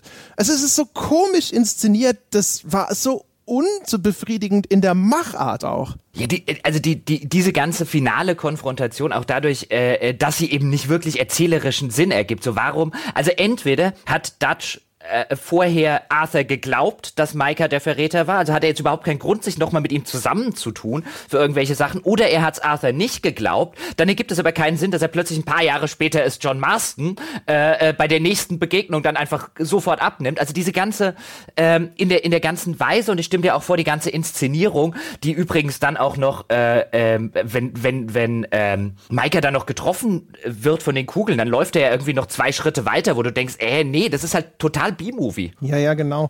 Also, also es gibt ja zwei Sachen. Also erstmal, äh, was ich auch dann der, also Dutch schießt Maika an und dann darfst du als Spieler auch nochmal draufhalten, damit du diese Befriedigung hast, dass du auch ihn nochmal durchlöchern durftest. Ist auch inszenatorisch komisch, weil du kannst durch diese Dead-Eye-Funktion kannst du fünf Kugeln in ihn reinjagen. In der Cutscene sieht man dann aber nur einen weiteren Treffer einschlagen, obwohl du vorher gesehen hast, wie fünf Dinger äh, treffen. Ja, also das ist auch sowieso ganz komisch gemacht. Und ähm, ich hatte das Gefühl, was das Spiel mir vielleicht sagen möchte. Wenn äh, Dutch, der dann auf einmal so, da Tür geht auf, auftritt Dutch, der erscheint dann sehr überraschend in dieser Szene. Und ähm, dann gibt es so einen kurzen Dialog zwischen ihm und Marston, wo ihn Marston fragt, was machst du denn hier? Und Dutch sagt so, ja, vermutlich das gleiche wie du. Wo man so hinterher im Kontext glauben kann, vielleicht, was das Spiel eigentlich sagen wollte, ist, Dutch war auch hier, um Maika umzubringen. Insofern macht es dann auch ein bisschen Sinn, dass er erstens Marston hier unter die Arme greift und dann auch einfach weggeht und auch noch sehr Dutch untypisch offensichtlich eine Menge Geld dort zurücklässt. Und dass er hier war, nicht wegen der Kohle, sondern eben, weil er das dem Arthur geglaubt hat, jetzt eben doch noch Micah irgendwie zur Rechenschaft zu ziehen. Aber wieso das so lange gedauert hat, warum er ihm nicht schon längst zwischendrin in den Rücken geschossen hat, wieso es zu dieser Konfrontation kommt in dieser Form, also hinten und vorne große Fragezeichen ergibt für mich alles keinen Sinn. Nee, ich fand es auch tatsächlich ähm, dafür, dass man durchaus am Ende der Arthur-Story, also wenn Arthur dann diese finale Schlacht mit Micah hat, die sozusagen in einem Unentschieden endet und dann an Tuberkulose bei mir jetzt dahin gesiegt ist, während er gerade noch dann seinen letzten Sonnenaufgang sieht. Das war schon so ein Moment, wo ich gedacht habe, oh Gott, ja, Micah kommt hier davon. Dem würde ich jetzt, also so platt wie ich die Figur finde, aber jetzt, so schön war das gerade inszeniert, der hätte es jetzt nun mal wirklich verdient. Also ich bin dazu rausgegangen mit einem, okay, wenn ich nochmal die Möglichkeit hätte, der hätte es wirklich verdient. Und dann hast du dieses Ende und nicht mal mal, das hatte nicht mal bei mir so ein Gefühl der Befriedigung. Das war halt einfach nur, das ist einfach nur schlecht. Das finde ich halt echt ein bisschen schade. Also da lassen sie, finde an der Stelle lassen sie echt extrem viel liegen. Ja, also wie gesagt, also hätten sie hätten sie Micah einfach, also wer hätte, wäre das Ende von Arthur das Ende gewesen der Erzählung? das wäre sicherlich unbefriedigend gewesen, weil man sich die ganze Zeit gesagt hat, so, die dumme Sau, die kriege ich noch. Aber das, das hätte natürlich schon auch eine erzählerische Wucht gehabt, sozusagen, ja. Auch diese, also dieses, äh, ja, diese, die, dass da, dass da diese, dieser Faden unaufgelöst liegen bleibt, das hat ja auch was, das passt ja zu Arthur, weißt du? Er hatte noch einiges vor, aber das wird leider nie passieren. Das passt irgendwie. Das hätte ich viel besser gefunden. Und wenn man schon sozusagen die niederen Gelüste des Spielers befriedigen will, dann geht das auch viel besser. Und das hier hat sich für mich sehr zwischen die Stühle gesetzt. Und auch weil es einfach, ich habe, das war für mich erzählerisch so untererklärt, dass es schlicht unglaubwürdig war. Ich habe nicht verstanden, was macht das da, was soll das, wieso passiert das, wieso ergibt das Sinn, dass das zu diesem Zeitpunkt passiert äh, alles sehr verworren. Und da saß ich tatsächlich, also das war so was, wo ich mir gedacht habe, so meh, meh, meh. Das ist kein guter Abschluss gewesen. Gut.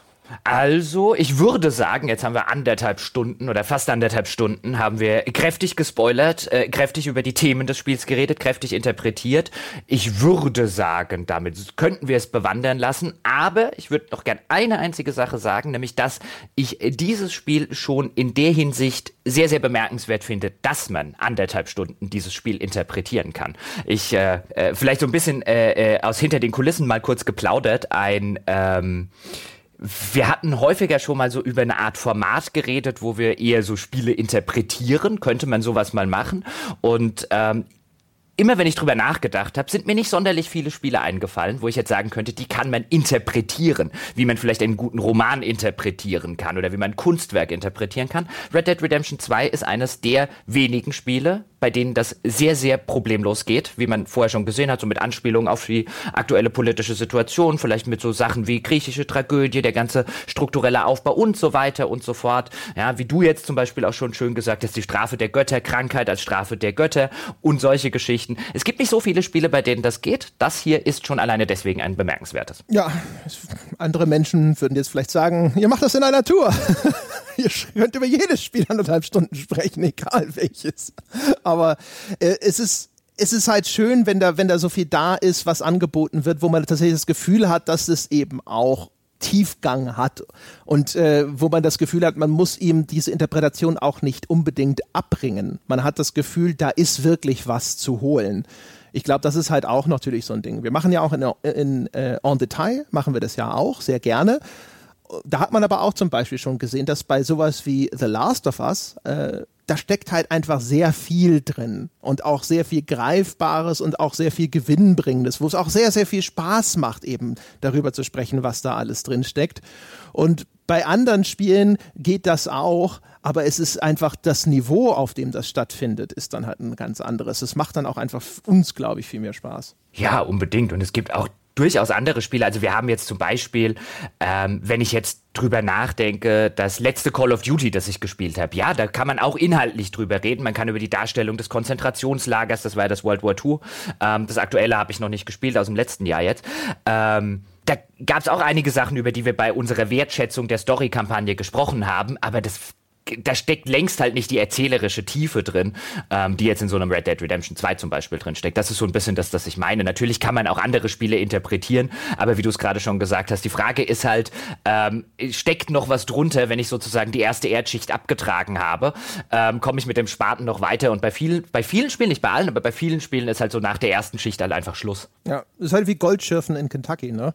Bei viel, in, in vielen Flüssen stehen wir halt und äh, haben vielleicht am Schluss gerade genug äh, für einen Whisky zusammen. Das ist dann natürlich unbefriedigend, wenn du den ganzen Tag im kalten Wasser gestanden bist. Ja, und teilweise erinnert es mich auch jetzt so im Nachgang, habe ich so überlegt an die, ähm, an die Sonntagsfolge und wo ich dann am Ende gesagt habe, komm, ich würde aber trotzdem eine 9 drunter schreiben, ähm, wegen den ganzen, nicht mal weil es als Spiel eine 9 ist, als spaßmachendes Objekt, sondern wegen der ganzen Sachen, die drinstecken, ähm, so als, als Anerkennung der künstlerischen Leistung, die dort stattfindet. Und jetzt hab, darüber habe ich so ein bisschen nachgedacht und es erinnert mich in vielerlei Hinsicht an Detroit in der in der Hinsicht, wo auch manche Le Hörerinnen und Hörer uns danach gefragt haben, hey, warum seid ihr so mit dem Spiel so äh, so gnädig umgegangen? Es ist doch in vielerlei Hinsicht kein gutes Spiel, wo wir auch gesagt haben, ja, das haben wir ja auch gesagt, aber es ist eben in so vielerlei Hinsicht ein interessantes. Und äh, tatsächlich stelle ich dann an mir so ein bisschen fest, wenn in einem Spiel wie jetzt bei Red Dead Redemption 2 einfach so viele interessante Dinge drinstecken, so viele Dinge, über die sich zu reden lohnt ähm, und wo man da tatsächlich auch Erkenntnisse austauschen kann und wo man anderthalb Stunden über Story-Thematiken diskutieren kann, nachdem man schon zweieinhalb Stunden über Gameplay-Sachen diskutiert hat. Sowas finde ich halt einfach fantastisch. Ja, das sehe ich ja ganz genauso. Also auch wenn ich jetzt gesagt habe, für mich hat es für die neun nicht gereicht, weil ich an, an anderer Stelle Sachen hatte, die mich dann doch ziemlich so ein bisschen so, hä? Aber das ändert ja nichts daran. Ich finde es auch hervorragend, hat mir sehr viel Spaß gemacht und es ist solche Spiele sind mir auch immer lieber. Also lieber etwas, das viele interessante Dinge schlechter tut, als irgendetwas, das belanglose Dinge sehr, sehr gut macht. Das ist ein schöner Abschlusssatz. In diesem Sinne, meine Damen und Herren, mhm. das war der Spoilercast zu Red Dead Redemption 2. Ich hoffe, es hat euch gefallen. Vielen Dank fürs Zuhören. Das ist ja eine frei verfügbare Folge, daher, wie immer, sage ich auch an dieser Stelle ganz kurz, es wäre sehr nett, wenn ihr euch die Zeit nehmen könntet, uns auf iTunes die verdiente 5-Sterne-Wertung zukommen zu lassen. Vielleicht schreibt uns auch ein paar nette Worte dazu. Das ist ja immer so ein bisschen Wasser auf unsere Mühlen, ja, dass wir da sitzen und sagen so, ach, sehr schön, für diese Menschen machen wir das. Und äh, wenn ihr Lust drauf habt, noch mehr zu hören, noch mehr interpretatorischen Tiefgang und sowas, die Reihe en Detail habe ich schon erwähnt. Wir haben auch noch sehr viele andere Bonusformate, in denen wir versuchen, versuchen auszuloten, wie tief so ein Schiffchen halt jeweils im Wasser hängen kann. Schaut es euch an und werdet Bäcker unter gamespodcast.de slash Abo. Wir würden uns wünschen, dass ihr den 6 äh, Euro Unterstützertier nehmt, aber ab 5 Euro ist das gesamte spielejournalistische Programm zugänglich. Ihr könnt auch bezahlen, wenn euch das lieber ist, über patreon.com slash auf ein Bier. Das ist einfach ein anderer Zahlungsdienstleister auf Steady, das auf unserer Webseite eingebunden ist. Da kann man auch per Bankeinzug bezahlen. Das ist super. Da haben wir am wenigsten Gebühren, die wir entrichten müssen. Also wer per Bankeinzug bezahlen kann, möge das bitte tun. In diesem Sinne, das war's mit dem Spoilercast. Wir hören uns hoffentlich, vielleicht wahrscheinlich irgendwann mit einer weiteren wieder. Bis dahin.